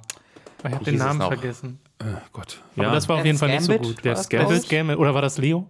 Es kann auch sein, dass der, jeden ja, Dev's Gambit ist ja nun auch schon aus dem letzten Jahr, aber äh, Ach so, das war schon es gibt her, so ja. viele davon. Ähm, dieses Ja, ja. Jahr, ich hatte in meiner Indie-Vorschau, glaube ich, zehn Stück davon. Also deswegen, äh, das, da kommt noch eine ganze Menge auf uns Ähm, zu. Deswegen ist es aber schön in, an diesem Titel, ähm, dass er ein bisschen was anderes probiert. Hast du in dem Genre schon mal Hollow Knight gespielt? Hollow Knight? Hollow Knight. was, war, was ist das nochmal? Das ist das Käferspiel. Das wollte eigentlich ein Witz sein. Das, was so alle gefeiert haben als Spiel des Jahres, Hollow Knight. ich habe gerade überlegt, äh, weil Hollow Knight, ja klar, aber ich dachte so, viel, Ich wollte Witz machen, weil welches, Tom, das, weil Tom ist ein Hater. welches andere Tom Hollow? verachtet das Spiel, hat er mir mal erzählt, privat. Das stimmt überhaupt ist wie bei Dark Souls damals. Gleich, demnächst spielt es wieder heimlich und dann liebt es wieder. wie Oh, bei- Dark Souls ist voll gut. Wie bei. Red Dead Redemption. Das ist mega unangenehm mit, mit Tom.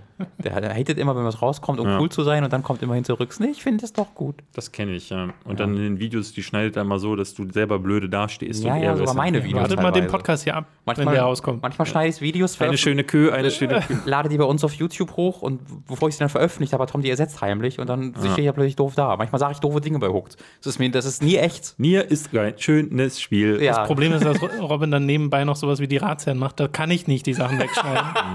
Doch, das, ja, das ist der Mats schuld. Das ist der Mats schuld. Sonst sage ich auch nur kluge Dinge sonst. Okay, äh, wir sind damit tatsächlich so ziemlich am Ende des Podcasts angekommen oder habt ihr beide noch Also etwas? ich kann mal kurz erwähnen, ich wollte jetzt nicht das große Thema aufführen, aber ich habe jetzt die letzten Wochen ähm, die äh, dritte Staffel von Black Mirror mal nachgeholt.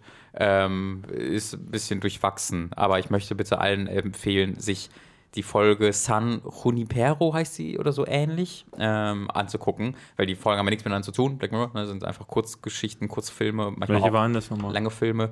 Äh, da sind, um die Prämisse zu erklären, äh, zwei ähm, relativ junge Frauen treffen sich in einem Club. Ähm, ja. und äh, lernen sich dann kennen und äh, irgendwie dürfen, können die sich aber nur einmal die Woche am Wochenende dort treffen und ansonsten sehen die sich nie und du weißt nicht so ganz warum. Ähm, und das ist eine sehr unübliche Black Mirror-Folge, äh, die mir ein paar Tränen in die Augen ge gezaubert hat. Fand ich sehr, sehr, sehr, sehr schön. Okay, Ja. schön. Ja, kam jetzt gerade der Trailer für die neue Staffel, ne? Mhm. Das war, gesehen? das war tatsächlich ein Zufall. Also Ach ich habe so. die ein paar Tage vorher angefangen, mir die dritte Staffel mal nachzuholen, dann noch die vierte. Timing. Ja. Ja, sehr schön. Okay, damit sind wir am Ende angekommen. Vielen Dank, David, dass du dabei warst. Ihr könnt David besuchen auf seinem YouTube-Channel Behind Oder, oder, zu Hause. Kommt einfach Oder zu Hause. Ihr könnt David besuchen zu Also passt auf, folgende Adresse. Alexanderplatz 2. Direkt neben, neben Fabian Siegesmund war Alexanderplatz 1. oder bei den Lester-Schwestern auf allen gängigen Podcast-Portalen.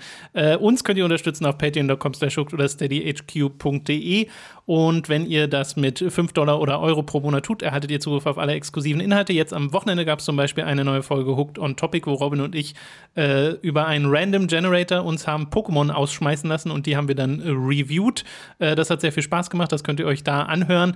Ansonsten gibt es zum Beispiel auch noch ein, äh, äh, ein Patreon- und Steady-Tier ab 25 Dollar bzw. Euro. Da werdet ihr nämlich zu Podcast-Produzenten. Wir bedanken uns jetzt nämlich bei den folgenden Podcast-Produzenten.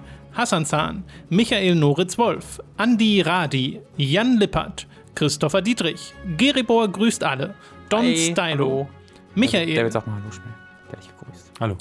Grünkohlwiesel, Cabbage92, Tommy88088, Apu42, Maggie Power, Formel Hooked Fan Nummer 1 überholt, Raun, Gustian, Rocket Rüpel, Numemon digitiert zu, Sebastian Diel, The Epic Snowwolf, Markus Ottensmann, Hauke Brav, McLovin 008, Detective Dito, Lisa Willig, Dagoon, Zombie und Wintercracker und Autaku, Lennart Struck, Oliver Zirfers, Christian Hühndorf, Julia Marinitsch und Simon Dupicai. Vielen Dank an alle Podcast-Produzenten. Das wäre ein guter Twist gewesen, wenn am Ende Pikachu ähm, sich als Dito offenbart hätte, den ganzen Die Film ganze über. Zeit. Als in den ein Fake. After-Credit-Scene wird er zu Dito äh, mit diesen Augen.